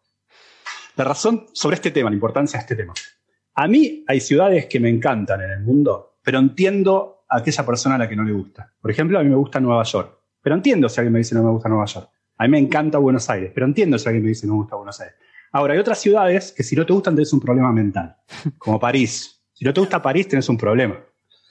Bueno, lo mismo pasa con la física. Hay temas de física que a mí me encantan. a mí me gusta la teoría de cuerdas, me dedico a eso, me encanta. Pero entiendo si a alguien no le gusta. Lo puedo entender. Es como Nueva York. Ahora, hay temas de física que el que no le gusta está muerto inside. No puedo Estamos hablando acá de la posibilidad de que las leyes de la fundamentalidad de física sean invariantes ante inversión temporal. Que haya fundamental en la naturaleza una diferencia inherente entre pasado y futuro. Eh, que, que, al mundo microscópico la, naturaleza discrimina entre izquierda y derecha. ¿no? Ese es el tipo de preguntas que estos tipos hacen con un aparato que puedes encontrar en un hospital, pero el tipo de, de, lo, que, lo que el adjetivo fundamental significa en este tipo de preguntas es para mí es casi no sé, me, emociono. Cada uno se emociona con lo que quiere, pero no, estamos hablando de si, la naturaleza es, alucinante. Si alguien no siente algo con esto, yo creo que está muerto adentro. Yo creo que estamos, estamos todos de acuerdo y además me encanta cómo lo has explicado. De otra forma, un punto también clave que no hay que olvidar con este experimento no es que, claro, eh, eh, con el electrón, hemos medido las propiedades del electrón con extrema, extremada precisión, ¿no? El momento magnético anómalo del electrón tiene pues prácticamente 12 dígitos decimales, es la medida más precisa de toda la física teórica. A partir de esa medida y de la constante estructura fina, yo puedo estimar las desviaciones de la invarianza CPT con el electrón. Y es de ese orden, del orden de 10, 11 dígitos. ¿Vale? O sea, que eh, ahora dices, lo voy a mirar con el positrón. nadie en su cabeza eh, concibe a priori de que si no funciona con el electrón, no, o sea, si, el electrón es CPT, ¿cómo va a ser el positrón no CPT? ¿Vale? O sea, nadie espera que un experimento de este tipo con el positrón observe una violación de la CPT. Obviamente lo que pasa con los experimentales es que les gusta decir, eh, pero la sorpresa da premio Nobel. Si por sorpresa la encontramos, me dan el premio Nobel. Así que lo voy a intentar buscar. Aunque sé que no lo voy a encontrar, lo voy a intentar buscar, ¿no? Y eso es lo que han hecho, ¿no? Pero nadie espera que en la electrodinámica cuántica, que en el electromagnetismo, se, se viole CPT. Y no se espera porque sabemos que con el electrón Si se viola es poquísimo. ¿vale? Sí, eso, yo 100% de acuerdo con Francis, a tal punto que si el, paper hubiese afirmado lo contrario, hemos observado, de hecho, hubiese dicho, no hablemos de este trabajo todavía. esto, está, esto está mal, ¿no? Estos son los neutrinos hiperlumínicos de ópera, ¿no? Y después, bueno, este, el error, la incertidumbre del resultado experimental, es, se ha obtenido la sensibilidad de orden de dial menos 4, que ya digo, es muy pobre comparado con lo que sabemos del electrón. Pero bueno, eh, acumulando más estadística, como un año de datos, lograrán alcanzar como 10 a menos 5. Con lo que probablemente el año que viene eh, se volverá a publicar un nuevo resultado eh, bajando la sensibilidad a un orden de magnitud. Mm, mm, Usando el mismo dispositivo experimental, es solo más tiempo. Más estadística. Es que la estadística es importante y por eso queremos hablar ahora también del uso y el mal uso de, que se puede hacer de la estadística. Eh, lo hemos dicho muchas veces que es algo que en ciencia es súper fundamental. Eh, hablamos continuamente de no sé cuántos sigmas, de, de, las distribuciones de los resultados, si son distribuciones de Poisson, si son gaussianas, etcétera, y que muchas veces en, la vida cotidiana no nos damos cuenta y nos podemos llevar también a, engaños por, eh, porque a lo mejor intuitivamente tenemos una cierta idea básica de estadística que, aplicamos a la vida cotidiana y suele funcionar, pero hay veces en ciertos aspectos que nos podemos equivocar. Y cuando también al presentar algunos trabajos científicos mal presentados a los medios de comunicación y que luego eso se lleva al público, pues muchas veces se trasladan ideas muy incorrectas y aquí hemos tenido varios candidatos a premio ruido que básicamente eran malas aplicaciones de la estadística, ¿no? Claramente.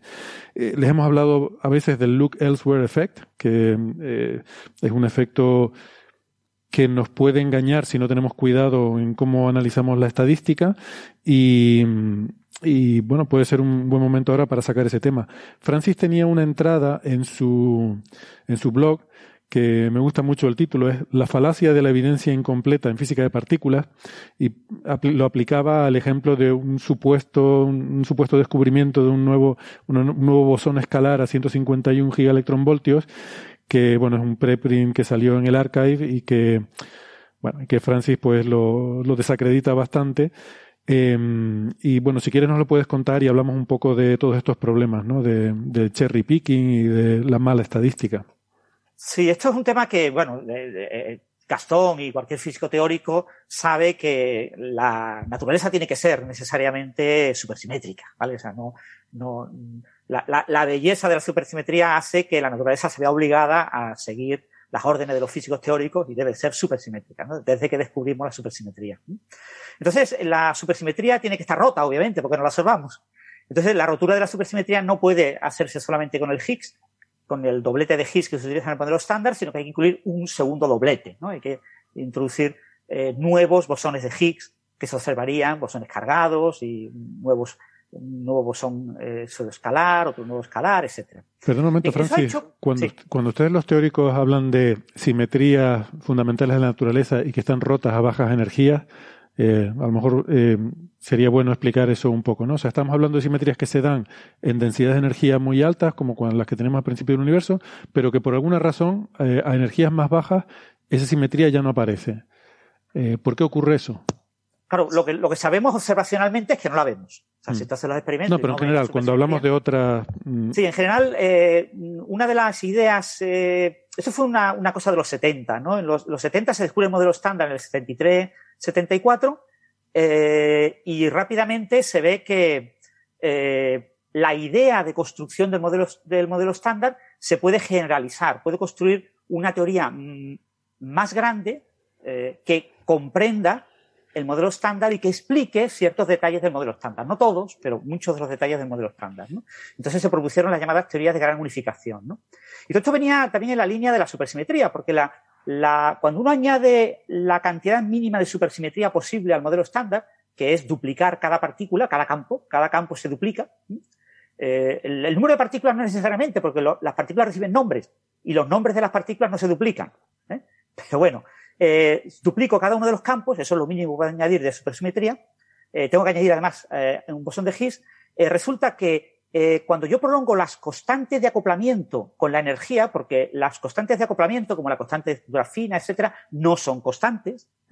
Las constantes de acoplamiento de la física se creían que eran constantes, cuando se ignoraba que no eran constantes, pero hoy sabemos que no son constantes, cambian con la energía, a mayor energía van cambiando, y entonces las del modelo estándar, la, asociada a la interacción fuerte, la débil y el electromagnetismo, eh, no convergen, del orden de 10 a la 15 voltios por ahí, pues eh, no coinciden las líneas, no se cortan.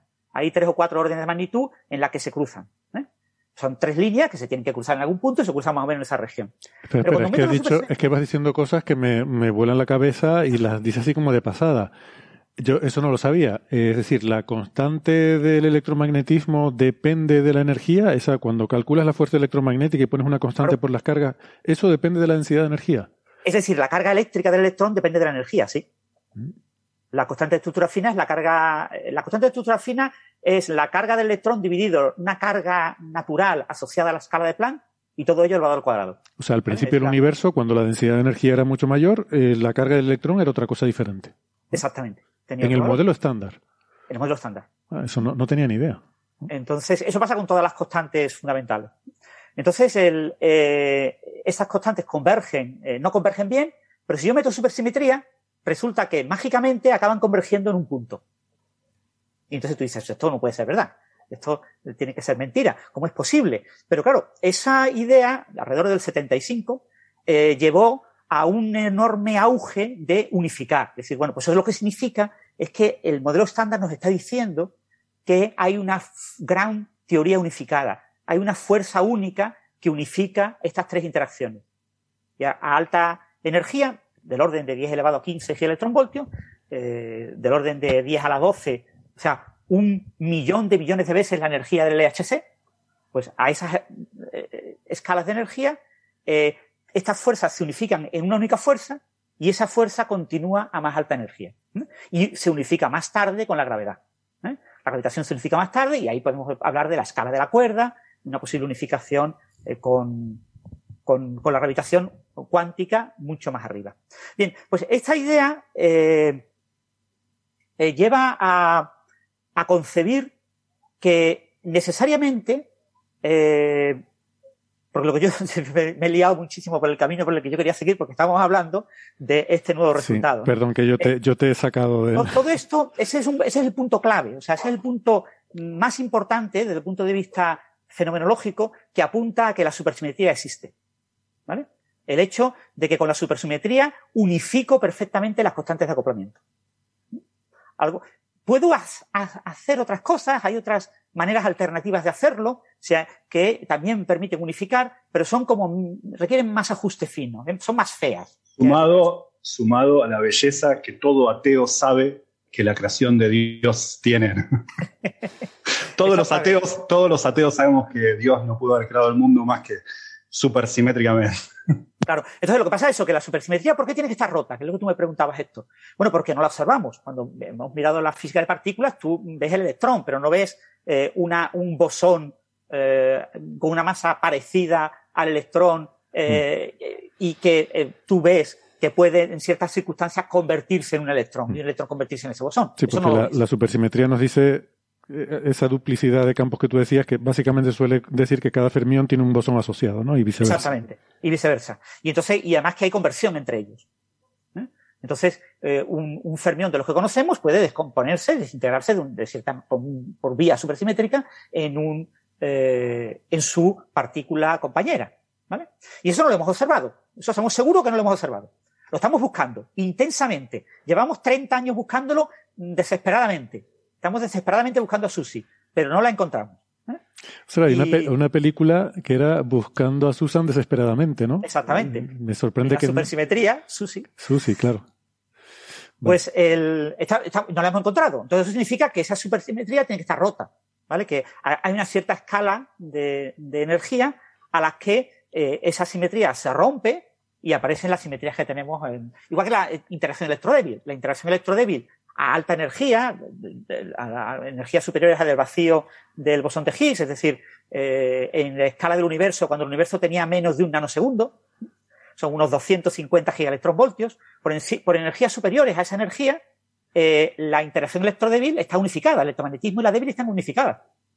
Eso lo hemos observado experimentalmente, ¿vale? Eso no es que sea una chorrada teórica que los teóricos decimos y nos quedamos ahí con cuatro numeritos, con cuatro, sino que hay experimentos, el experimento ERA, H-E-R-A, en, Alemania, estudió eh, interacciones con neutrinos eh, y con electrones chocando contra, contra protones y observó que conforme crece la energía, eh, las interacciones se unifican. Por encima de unos 200, un poco menos, 280 gigaelectronvoltios, prácticamente no hay diferencia entre las interacciones mediadas por interacción débil con bosones W y Z y las interacciones mediadas por el fotón. Pero por debajo de esa energía, si vemos el cambio, a baja energía son claramente distintas, no tienen nada que ver. ¿eh? Porque el bosón Z tiene una masa enorme eh, y el fotón no tiene masa. Pero conforme crece la energía de las colisiones, el bosón Z se va comportando como si fuera perdiendo masa. Va perdiendo masa y pierde masa y pierde masa, pierde masa hasta que llega un momento en que se queda sin masa. Y se comporta exactamente como un fotón. Y eso lo vemos. Eso, eh, algunos físicos consideran que es la, eh, gráfica de física de partículas más bella de, la historia del, siglo XX, de finales del siglo XX. Y, bueno, esa, eh, ese resultado es un resultado observacional, es decir, la interacción electrodébil está rota. A baja energía tenemos el electromagnetismo y la interacción débil. Pero a alta energía tenemos eh, ambas unificadas. Entonces, cuando ambas están unificadas, pues yo eh, realmente no tengo el fotón, tengo un análogo al fotón pero de alta energía, le llaman el campo B en lugar del campo A. Mm, eh, y, los bosones W y Z pues son W1, W2, a veces se habla incluso de W3 o, también a veces se usa también la palabra Z. Entonces, eh, tenemos como campos distintos y, y, había una rotura de esos campos, de una cierta simetría, la simetría SU2 del modelo estándar eh, por U1 se rompe, en realidad es una, eh, en realidad era, ¿cómo era? era U2 partido Z2, algo así, bueno, no me acuerdo. Hay una simetría que es la simetría de alta energía, no me acuerdo eh, el, detalle, el, grupo concreto, y ese grupo se rompe en esa eh, simetría 1 a baja energía con el electromagnetismo y esa eh, teoría efectiva para la interacción débil. ¿no? Pues lo mismo debe ocurrir con la supersimetría. Debe haber una cierta escala de energía a la que la supersimetría se rompe y por debajo de esa escala de energía, por alguna razón, todas las partículas supersimétricas se han desintegrado en partículas del modelo estándar y solo observamos partículas del modelo estándar pero a alta energía veríamos esa eh, equiparación entre las partículas en las compañeras supersimétricas y las partículas normales. Entonces, ¿dónde está esa escala de energía? Claro, lo que a, todo el mundo le gustaría, lo que todo el mundo sueña, es que esa escala de energía esté donde la podemos buscar. Donde el LHC la pueda encontrar, ¿no? Claro, se nos cayeron la llave al lado del coche, pero la farola está a tres metros. Pues buscamos la llave debajo de la farola porque es que debajo del coche no lo vamos a encontrar porque está mm. oscuro. Entonces, pues, igual, ¿no? Eh, eh, queremos bajar la escala de energía natural de la supersimetría, que probablemente sea una escala de energía eh, muy alta y, fuera del alcance de, los experimentos actuales. a los teóricos les da lo mismo, ¿vale? O sea, los teóricos tienen ahí como 12 órdenes de magnitud para poner la escala. Cualquier valor de eso les sirve. A los experimentales solo les interesa lo, lo justo que podemos hacer, ¿no? Todavía no lo hemos encontrado. Pero entonces, a cierta escala de energía se rompe la supersimetría. Pero que, se rompa la supersimetría, eh, eh, una de las maneras de poder descubrir que la supersimetría existe es encontrar alguna partícula supersimétrica o asociada a la supersimetría que ha adquirido una, baja, una masa muy, muy baja. Y la partícula más natural para obtenerlo, claro, uno dice, pues el neutralino, para explicar la materia oscura y cosas por el estilo. Pero bueno, eso es los físicos teóricos que quieren explicar la, materia oscura, ¿no? Olvidémonos de la supersimetría para materia oscura. La partícula más natural es el bosón de Higgs. Como la supersimetría requiere otro grupito de bosones de Higgs, o sea, requiere más bosones de Higgs de los que hemos observado, esos bosones de Higgs no existe ninguna razón por la cual tengan que tener una masa muy grande o muy baja, pueden tener cualquier masa, ¿por qué no van a tener una masa parecida al bosón de Higgs del modelo? Claro, quizá solamente una, nota al pie nada más. Eh, como lo explicó antes Francis, pero eh, para quedó quizá al pasar. Uno, hay muchos modelos de supersimetría, porque la supersimetría es una simetría que la teoría tiene que tener. Hay muchas teorías que pueden dar esa simetría. Pero en los modelos supersimétricos, como mínimo, puede haber algunos más abstrusos, pero como mínimo requiere un Higgs adicional, aparte del que se vio. Por eso es que está hablando del Higgs, que, de un nuevo Higgs. Porque por más frugal que sea tu modelo de supersimetría, al menos tiene que tener otro Higgs. Ese es el mínimo, lo que se conoce como el Minimal Supersymmetric Standard Model, la mínima deformación supersimétrica del modelo estándar, como mínimo demanda la existencia de un Higgs adicional. Entonces, esto nos lleva a un problema y es que, ¿qué masa tiene ese Higgs? ¿Vale? Claro, alguien puede pensar, puede tener una masa menor que el bosón de Higgs que hemos encontrado, que tiene 125 gigaelectronvoltios. Pero eso está muy descartado, está muy estudiado, es, difícil, ¿vale? Si hay ajuste fino para escapar de la no detección, pero es complicado escapar de eso. Entonces, lo más razonable a día de hoy es que ese Higgs, eh, que tenga una masa parecida a ese nuevo Higgs, al, Higgs eh, conocido, que tenga una masa un poco por encima. ¿Eh? Pongamos, si tenemos 125, pues pongamos entre 125 y 1000 gigaelectronvoltios. Entonces, tenemos ahí un rango amplio en el que tenemos que explorar a ver si encontramos esos Higgs. Y eso es lo que se está haciendo, se está buscando esos Higgs. Y no se han encontrado, ¿vale? Pero ha habido varias falsas alarmas. Ha habido ciertos indicios de una partícula de unos 400 gigaelectronvoltios, que se comportaría como una partícula, como un bosón escalar, que podría ser este Higgs, pero bueno, se, descartaron. Y ahora ha aparecido eh, un artículo que propone eh, un, ese Higgs con 151 gigaelectronvoltios. Si esto fuera verdad, si esto se confirmara, sería algo revolucionario, porque sería una señal clara de que necesitamos otro Higgs. Claro, tú me dirás, es que existen modelos del, extensiones del modelo estándar sin supersimetría que utilizan más Higgs. Eso también es verdad. ¿vale? Pero mm, como la, gran esperanza en supersimetría es encontrar eh, una única partícula a baja masa eh, que, sea distintiva de lo que es la supersimetría, encontrar ese Higgs sería una, ya, o sea, mm. ratificaría la, supersimetría. Entonces, es un tema muy, muy importante. ¿Qué pasa? Pues que este artículo que se acaba de publicar eh, utiliza la técnica de adicionar evidencia local, significancia local. Cuando yo quiero buscar el Higgs, yo quería buscar el Higgs, pues entre el límite que daba LEP, el colisionador electrón-positrón que estaba donde está el LHC, que era del orden de eh, del orden de 90, 90 eh, y pocos, eh, había ciertos indicios a 114, pero bueno, podía, pongamos 110, para redondear, 110 hasta donde se pudiera alcanzar de energía que en las primeras colisiones de 2012 pues era del orden de unos 400, 500 gigaelectronvoltios, pero se ha ido extendiendo ahora mismo del orden de 1000. Es decir, para buscar el Higgs que hemos encontrado, eh, el rango de búsqueda es entre unos 100 y unos 1000 gigaelectronvoltios. 1000 gigaelectronvoltios, un teraelectronvoltio. Pero eh, si yo quiero buscar un nuevo Higgs, yo tendría que mirar en todo ese rango completo. Es el efecto que tú has comentado, el loop Elsewhere effect, ¿no? Tengo que mirar en todas partes. En todas partes razonable. Y lo razonable es mirar eso entre 100 y unos 1000. Si yo miro un trocito, por ejemplo, si yo cojo un trocito y digo, voy a mirar entre 100 y 100, eh, claro, como ahora se está estudiando el GIS, que tiene 125, pues está mirando mucho el rango, por ejemplo, de 120 eh, a 140, o el rango de 100 a 180. ¿eh? Entonces yo miro un rango cortito y busco indicios, pues lo que me puedo encontrar es que estoy mirando un efecto puramente local. En este artículo se ha mirado el rango, lo miro ahora mismo, entre 130 y 160 gigaelectronvoltios. Lo natural, lo correcto, lo riguroso sería mirar un rango pues del orden de 100 a 1000. Pero yo miro un trocito de 130 a 160. Y tú dices, ¿y por qué ese trocito? Y no otro. ¿Por qué no miro entre 230 y 260? ¿O por qué no miro entre 330 y 360? Ah, miro en este trocito porque he visto que ahí hay algo. Ahí hay un pequeño exceso en los dos detectores, en Atlas y CMS. Esto es el cherry picking. Esto es la, la, la, el, seco este que, que, he comentado, ¿no? El seco de, evidencia incompleta. un sesgo, es una falacia. Es el hecho de que yo busco donde sé que voy a encontrar.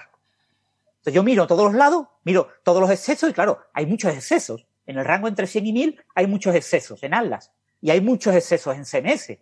Y ahora yo miro ambos, lo pongo uno encima del otro y digo, uy, pues aquí entre 130 y 160 los dos coinciden. Cojo ese trocito y ahora digo, voy a analizar solamente entre 130 y 160. Es que he visto una gráfica, no sé dónde, que solo ponían ese rango. Entonces, lo, y entonces ahí elevas tu significación estadística del exceso, porque se ve con dos experimentos independientes, a un número muy alto de sigmas. Pero son sigmas locales. Aquí se alcanzan 5,1 sigmas. Dice, descubrimiento, se ha descubierto una nueva partícula. No, no se ha descubierto una nueva partícula. Se ha hecho cherry picking, se ha buscado, se ha forzado la estadística para ver dónde no hay lo que, lo que no hay. Sí, pero la cuestión es, mm, en general estos sesgos ocurren cuando tú puedes, eh, tú puedes repetir lo mismo en diferentes sitios y al final eh, solo te vas a quedar y solo vas a publicar un resultado. Bueno, esto em, está muy bien explicado. Hay un cómic de, XKCD, no sé si lo has visto, Francia, a mí me parece maravilloso. En general, XKCD es muy bueno. Y tiene una, una explicación que a mí me parece muy clara y muy intuitiva de este efecto que si quieres la cuento en un momento, pero yo invito más bien al oyente que tenga interés a que, a que busque XKCD y busque el Look Elsewhere Effect, la, la explicación que tiene. Y es muy buena. Están, están ahí un par de científicos a sus cosas, entretenidos, jugando al ordenador o algo, y le viene alguien con un tarro de jelly beans, jelly beans son como unos caramelitos, ¿no? Que quiere que le encuentren evidencia de que los caramelitos causan acné. Entonces dice, toma el tarro y búscame evidencia de que los caramelitos causan acné. Entonces los, los científicos a, regañadientes se llevan los jelly beans y luego vuelven y le dicen, bueno, lo hemos estudiado y al 95% de probabilidad 95% pues serían como algo así como 2 sigma. Dice, al 95% de probabilidad los caramelitos no causan acné. Dice, bueno, es un resultado, el 95% parece un resultado robusto, fiable, quiere decir que la probabilidad de que te hayas equivocado es solo del 5%. Pero la persona que encargó el estudio no está satisfecho. Dice, no, pero mírame los caramelitos rojos. Si los caramelitos rojos causan acné, los científicos van a regañadientes, se van otra vez, se llevan el tarro, con los caramelitos rojos y luego vuelven. Dice, no, al 95% de probabilidad los caramelitos rojos no causan acné. Dice, bueno, pues ahora mírame los caramelitos verdes. Y otra vez lo mismo. No, al 95% no causan acné. Y ahora los amarillos. Y eso lo repite 20 veces, en 20 viñetas, ¿no? Diferentes colores de caramelitos. ¿Qué pasa? El 5% es uno entre 20. O sea que si tú lo repites 20 veces, alguno, por casualidad, te va a salir que sí. Y además es muy hábil porque él repite la misma viñeta diciendo, no, al 95% no causa. Y en medio, ahí por, no es la última, sino por ahí en medio pone una diciendo, eh, sí, los caramelitos verdes al 95% sí causan acné. Y, y, todo lo demás no. Entonces, claro, hay uno de 20 en el que te dice los caramelitos verdes no causan acné. Ahora tú coges ese estudio y dices, publica al 95% de confianza los caramelitos verdes causan acné. Y entonces sale en los medios de comunicación los caramelitos verdes causan acné. En realidad los caramelitos no causan acné. Pero si tú has repetido muchas veces el, experimento, tú tienes que decir todas las medidas que has hecho para llegar a esa conclusión, porque la vas diluyendo. La significancia, la fiabilidad de tu resultado va bajando según tú vas repitiendo el experimento, porque la probabilidad de que te salga por una fluctuación estadística cada vez es mayor. Si tú sigues tirando la moneda muchas veces, alguna vez saldrán cuatro caras seguidas, aunque la probabilidad sea muy baja, ¿no? El problema es que no hacemos eso, no publicamos los resultados negativos. No decimos, lo justo, lo honesto hubiera sido decir, en uno de 20 experimentos me salió que al 95% sí y en los otros 19 experimentos me salió que no.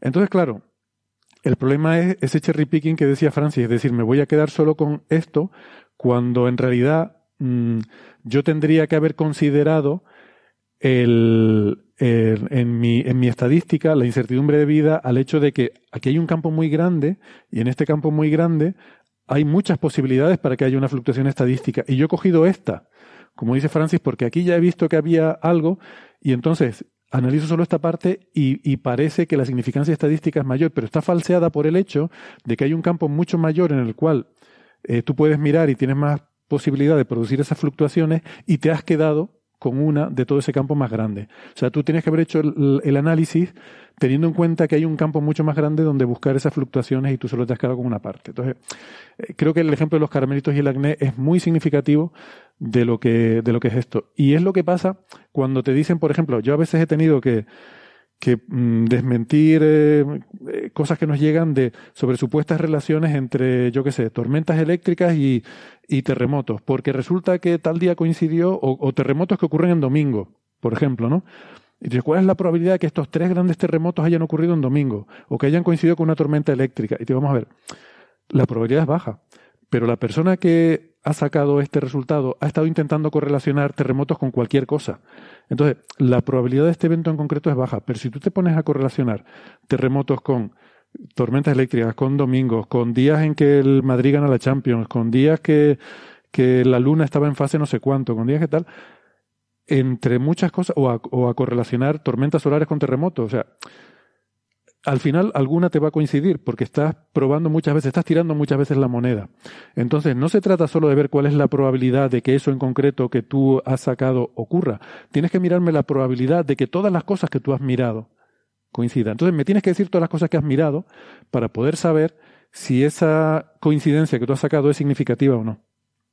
Bueno, es un poco... Claro, el umbral, el umbral de significación cambia en función del número de cosas que miras. Si miras una cosa, eh, es diferente a si miras 20 cosas. Mm. El umbral, en principio, lo, más bruto, se puede hacer un análisis más fino y matizarlo, lo más bruto es dividir entre 20 el, el nivel de significación. Si tomas una significación del 5%, la divides entre 20 y te queda pues el 0,25% o algo así.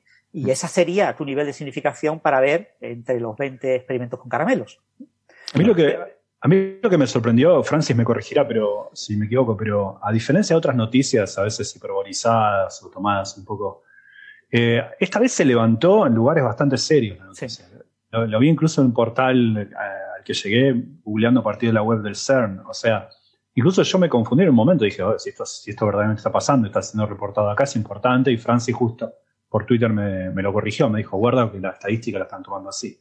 Guarda. Eh, guarda, guarda. Perdón, guarda. Voy a, voy, a, voy a adaptar mi castellano al castellano. No, no, eh, así también todos aprendemos un poco más, eh, no solo de ciencia, sino también de lingüística.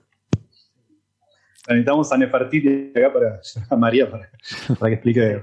No, pero eh, me sorprendió eso, ¿no? uno más o menos tiene el mapa de medios de ciencia y sabe, bueno, si está acá hay que tener cuidado, pero, pero en este caso fue levantado por lugares bastante, portales académicos incluso. Sí. Sí, la verdad es que muchos medios pasaron la noticia. Lo mismo algunos preguntaron a alguien y le dijeron, ah, es una tontería y no tiene mayor importancia y por eso no, no lo han tratado en medios generalistas. Se ha pasado bastante desapercibido, siendo eso una evidencia a 5 sigmas, ¿eh? 5,1. Mm. Eh, lo que pasa es que muy locales, claro, ellos diferencian entre sigmas locales y sigmas globales, pero en un intervalo tan pequeño, eh, todo es local. No, no tiene mucho sentido. Es más, el 5, siendo que 5 es lo que se pide en física de partículas para hacer un descubrimiento, eso está sospechoso, que haya llegado 5,1, ¿no? Como diciendo, ¿cuánto habrás acortado el rango? Justo, llegué a ese objetivo, ¿no? Muy redondo. Bueno, pues nada, ¿alguna cosa más sobre esto? En principio no, en principio eso, que los oyentes tengan cuidado cuando a veces aparezcan en medios este tipo de noticias porque eh, es fácil que vayan a aparecer en los próximos años muchas de, mm. este tipo. Eh, quizás algunas se queden solamente como esta en, en los círculos de los medios más técnicos, pero lo que es cierto es que van a aparecer muchas porque el LHC está acumulando una barbaridad de colisiones y en el LHC RAN 3 va a acumular muchas más. ¿no? En, mm. algunos círculos de física de partículas ya se está hablando de la posibilidad de subir las 5 sigmas a 7. ¿eh? Porque estamos empezando a tener muchas eh, maneras fáciles de obtener 5 sigmas en cosas que sabemos que son puramente ficticias. Muy bien, pues nada, yo, mm, en fin, quiero insistir en la moraleja esa. Cuando alguien les diga que no sé qué cosa coincide con no sé qué otra, pregúntenle cuántas cosas han mirado, porque eh, cambia mucho el asunto. Bueno, seguimos.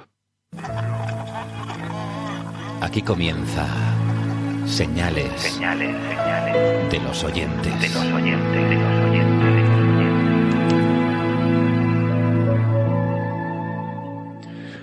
Bueno, voy a empezar preguntando aquí en el auditorio si alguien tiene alguna pregunta que quiera hacer, ¿no? En el sector local. Tenemos el sector local y luego el, sector extendido. Tenemos preguntas de los oyentes. Eh, a ver, para los teóricos, eh, o sea, ustedes, pregunta Scorpio Pucela, ¿qué relación tiene el spin con el número de campos que forman la partícula? Esa es interesante, creo que lo hemos comentado alguna vez. ¿Cambia esta relación si se trata de una partícula con masa o si es sin masa? Sí, es una buena pregunta, porque como, como sugería bien, como lo explicaba Francis, a veces no es el número de partículas, sino lo que es la supersimetría, lo que dice es que la cantidad de grados de libertad locales fermiónicos equivale a la cantidad de grados de libertad eh, bosónicos. ¿Qué quiere decir esto? Por ejemplo, un fotón es un fotón, pero tiene dos posibilidades de giro. Gira o bien para un lado o bien para el otro. Tiene spin 1, pero al no tener masa, pierde una de sus polaridades y entonces tiene dos grados de libertad. Entonces, lo que hay que contar es el grado de libertad y eso está relacionado con el spin de la partícula y con si tiene o no tiene masa. la, respuesta a las dos preguntas es sí. Y hay una fórmula para cada caso. Por ejemplo, un campo vectorial, si tiene masa, tiene 3 grados de libertad. Si no tiene masa, tiene 2 grados de libertad. Por eso hay dos polarizaciones para luz.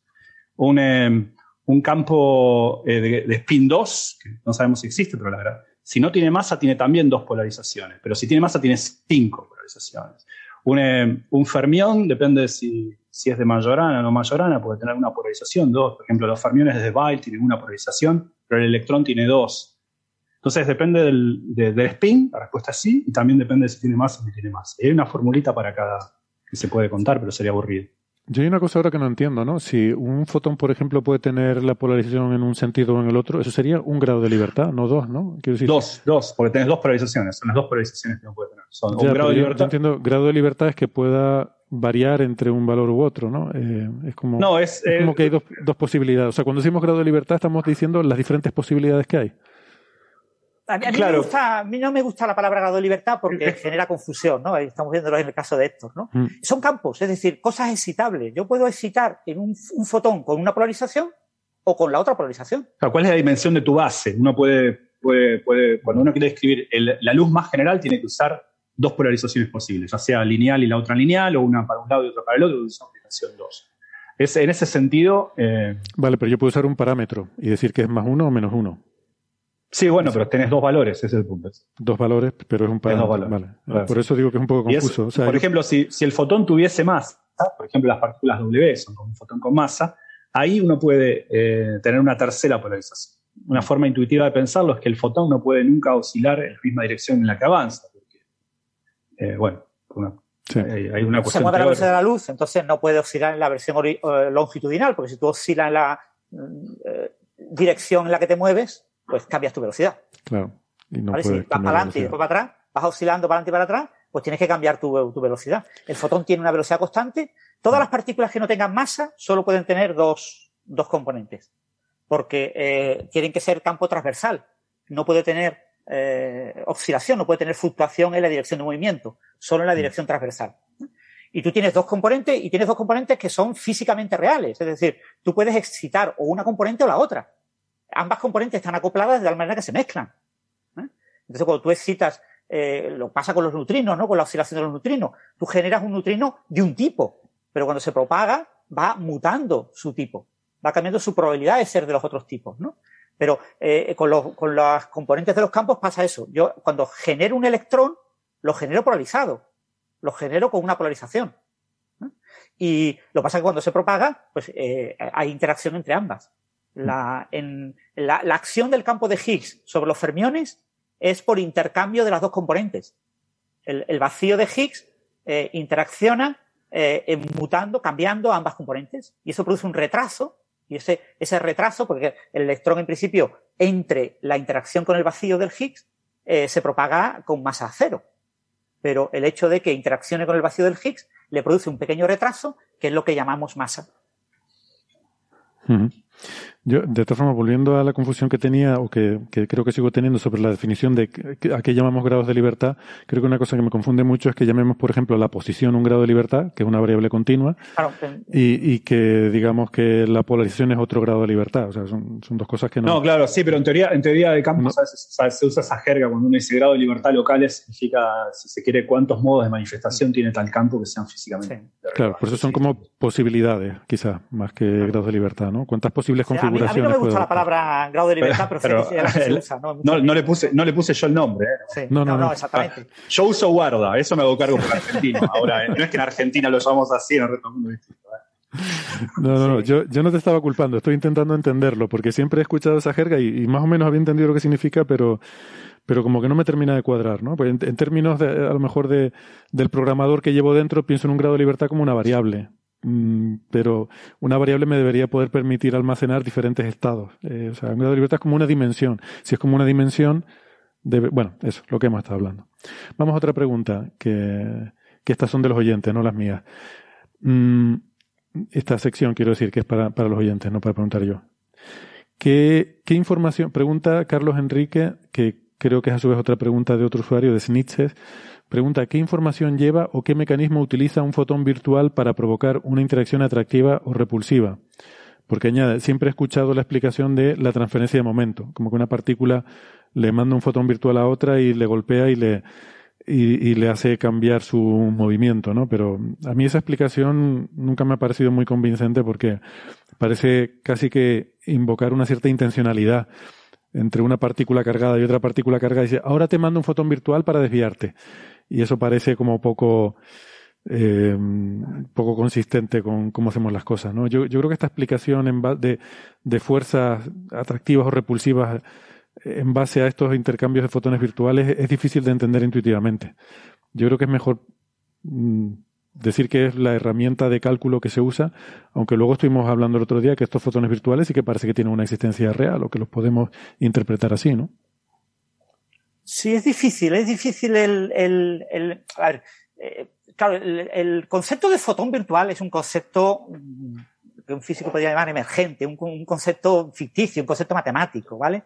Es, es decir, yo tengo el campo, el campo clásico de toda la vida, está distribuido en todos los puntos del espacio, y el campo, cuando yo lo cuantizo, fluctúa cuánticamente. Tiene fluctuaciones de punto cero, tiene.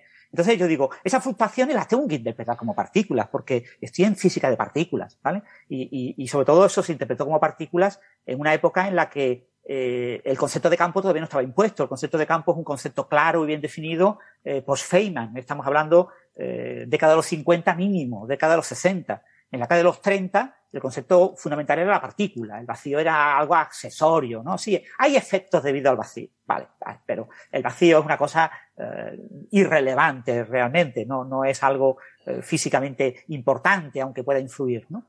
Entonces, eh, la idea es, pues entonces el vacío lo tengo que interpretar como partículas. O sea, tengo que utilizar el lenguaje de las partículas, el lenguaje de teoría de perturbaciones, para hablar del vacío. Entonces me invento el concepto de partícula virtual, ¿no? Y, digo, el ejemplo, yo siempre pongo el ejemplo del imán. Cuando tú pones un imán, eh, el imán genera un campo magnético. Pues no, no genera un campo magnético. ¿Genera partículas virtuales? Pues no, no genera partículas virtuales. ¿Qué genera un imán? Pues eh, el, campo está ahí, ¿vale? O sea, el, el, campo fuera del imán está vacío. No, el, imán no genera fotones que se propagan hasta la partícula de prueba y que eh, pones otro pequeño imán eh, o una partícula con spin y, ves que eh, recibe una fuerza y se aleja, ¿no? Una fuerza repulsiva, si están los polos, o una fuerza atractiva. No, no hay un fotón real. Pues yo pongo un detector de fotones, no mido ningún fotón. Pero sin embargo, cuando pongo el imán de prueba, sí veo que hay una fuerza. Me cuesta trabajo. Y si cojo dos imanes de neodimio y están bien apretados, me cuesta mucho trabajo separarlos. ¿eh? O sea, yo sé que existe ahí una, fuerza. Pero ¿dónde está esa fuerza? Pues es un campo.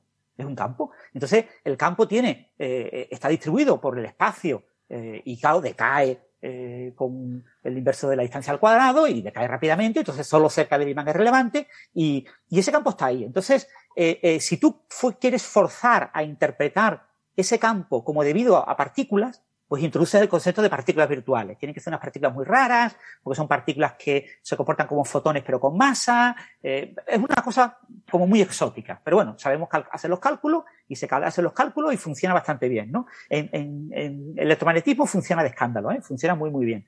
Pero ahora tú me preguntas, ¿pero mm, cómo ocurre eso? Es decir, ¿cómo el fotón virtual sabe que eh, ahora la fuerza debe ser repulsiva, ahora debe ser atractiva?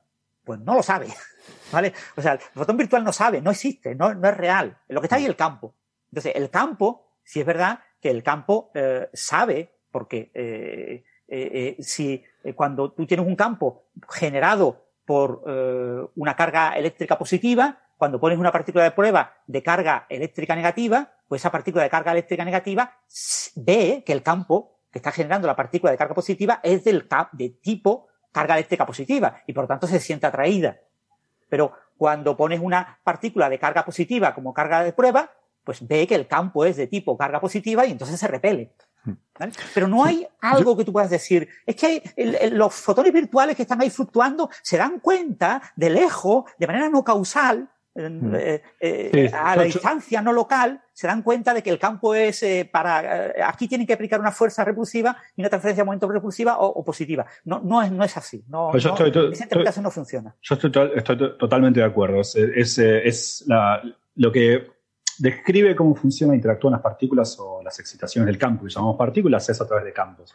Ahora, una vez que uno estudia una, una, una interacción particular, un proceso de interacción, hace el cálculo y se da cuenta que cuando hace un desarrollo de Taylor, un, juego matemático para poder resolverlo, le pone una estructura semántica a cada contribución que aparece como si hubiese una partícula intermediada, pero con un montón de caveats, con un montón de notas al pie. Esta partícula eh, violaría la energía o se comportaría como si tuviese masa. Y entonces, en realidad, es una, es una forma de hablar que permite organizar el cálculo, pero, pero hay que tener cuidado con, como toda analogía, tiene cierta, cierta, ciertas eh, notas al pie. Ahora, la pregunta creo que refería a, supongamos que es así y uno insiste con esta analogía, porque de hecho es lo que uno hace cuando calcula, cuando uno calcula hace todo el tiempo eso, eh, cómo a veces eh, un electrón y un, y un, electrón se repelen, hay una transferencia de un momento por ese fotón virtual, ponemos comillas ahí, o cuando es un electrón y un positrón hay una atracción. Bueno, esa transferencia de momento no tiene por qué ser positiva o negativa. O sea, el, fotón puede, si, aceptamos esta imagen del fotón virtual transfiriendo un momento, puede transferirlo con un signo o con el otro. Cuando uno hace el cálculo, en efecto pasa eso. Uno calcula la transferencia de momento en un scattering de electrón-electrón, o la transferencia de momento en un scattering electrón-positrón, y uno ve que el signo del momento transferido justamente es el contrario. El, pero nuevamente, es una estructura semántica que uno pone a un montón de cálculos que uno hace con la teoría cuántica de campos, no con la teoría de partículas. Y uno se da cuenta que paso a paso de ese cálculo puede pensarlo como, ah, esto es una buena analogía, pensar como que hay una partícula que llamaré virtual, porque no es la que yo detecto, sino una que tengo que pensar que está ahí en el medio, pero que yo nunca me diré. ¿no? Hmm. Es algo en retrospectiva.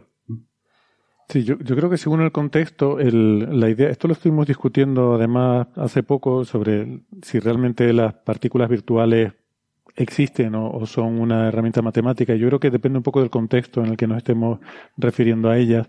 Cuando hablamos de que se envuelve una partícula de partículas virtuales y eso le afecta, ahí la podemos es, es más fácil interpretarlas como algo real, pero dentro de la idea de que las fuerzas son eh, producidas por intercambio de partículas virtuales, yo ahí sería más reacio a intentar eh, a intentar visualizarlo de esa forma, sino más bien como que es una herramienta de cálculo y que, como dice Gastón, pues a, este término del cálculo lo llamamos partícula, pero realmente no tiene por qué serlo. ¿no? Yo creo que es mejor seguir pensando que las fuerzas son fuerzas. Lo, que, lo que pasa es que este organizar la forma de pensar termina siendo muy fructífero. En efecto, uno dice, si pensando como partículas incluso puede decir, ah, me falta el caso donde la partícula virtual haría este firulete, esta peripecia, y en efecto ese diagrama también está. Entonces, de alguna manera, hay un correlato con pensarlo de esa manera, pero en todo momento uno está pensando, guarda que esta partícula es un fotón, pero si está acá, tiene masa.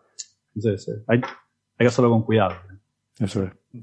Bueno, y la última ya para terminar, eh, pregunta Néstor Martínez, eh, por cuando Gastón estaba explicando lo de los agujeros negros, en un agujero negro supermasivo que ya no está acretando y, pregunta si eso implica que el agujero negro sin acretar en el vacío aún sería detectable por cómo calienta el vacío.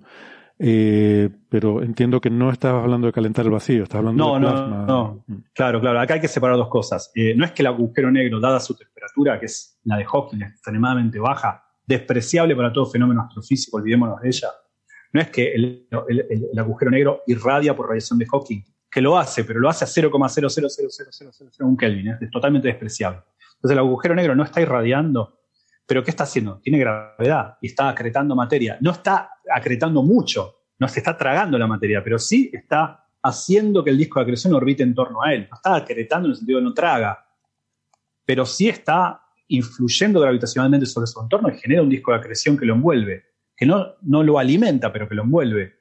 Entonces ese disco de acreción llega muy cerca del astro y sin tocar el astro, sin estar acretando materia, está contenido, está eh, metido en una región del espacio relativamente pequeña. Estamos hablando de cosas del tamaño del sistema solar, que para escalas galácticas es muy poco. Entonces se calienta mucho por fricción y se ioniza, se convierte en un plasma y se calienta. Indirectamente es el agujero negro que lo está calentando, porque es el influjo gravitacional y que lleva la materia de esa región a orbitar y a calentarse. Pero no es que el agujero negro como, como ente incandescente está radiando absoluto. El agujero negro es, a efectos astrofísicos, no irradia nada. ¿eh? Hmm. Sí, eso se puede imaginar un átomo dando vueltas alrededor en espiral al agujero negro y acercándose al agujero negro, pues está acelerándose. conforme se va acercando al agujero negro, e, ese, ese átomo, ese electrón, ese, ese, se va adquiriendo cada vez más energía, mm, mayor velocidad, y acaba ionizándose, acaba transformándose ese gas que cae en el disco de acreción, acaba convirtiéndose en un plasma, y acabas teniendo, por ejemplo, radiación sincrotón de los electrones, eh, eh, porque se han acelerado, pero se han acelerado en el disco de acreción.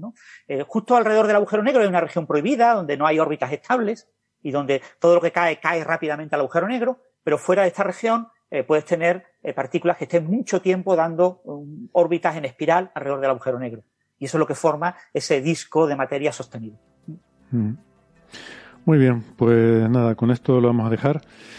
Muchas gracias Gastón, Francis y a todos los oyentes que nos han acompañado hoy. Em, ha sido un placer, eh, me lo he pasado muy bien. Nos despedimos hasta la semana que viene, si ustedes lo tienen a bien. No hagan nada que yo no haría. Hasta luego. Un abrazo a todos. Chao. Chao.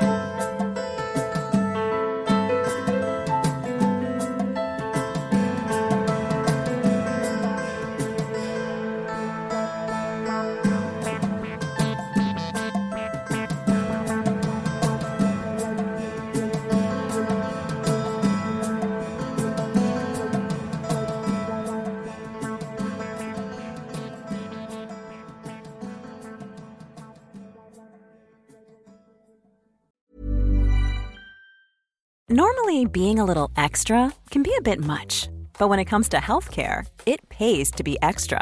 And United Healthcare makes it easy with Health Protector Guard fixed indemnity insurance plans. Underwritten by Golden Rule Insurance Company, they supplement your primary plan, helping you manage out of pocket costs without the usual requirements and restrictions like deductibles and enrollment periods. So when it comes to covering your medical bills, you can feel good about being a little extra. Visit uh1.com to find the Health Protector Guard plan for you.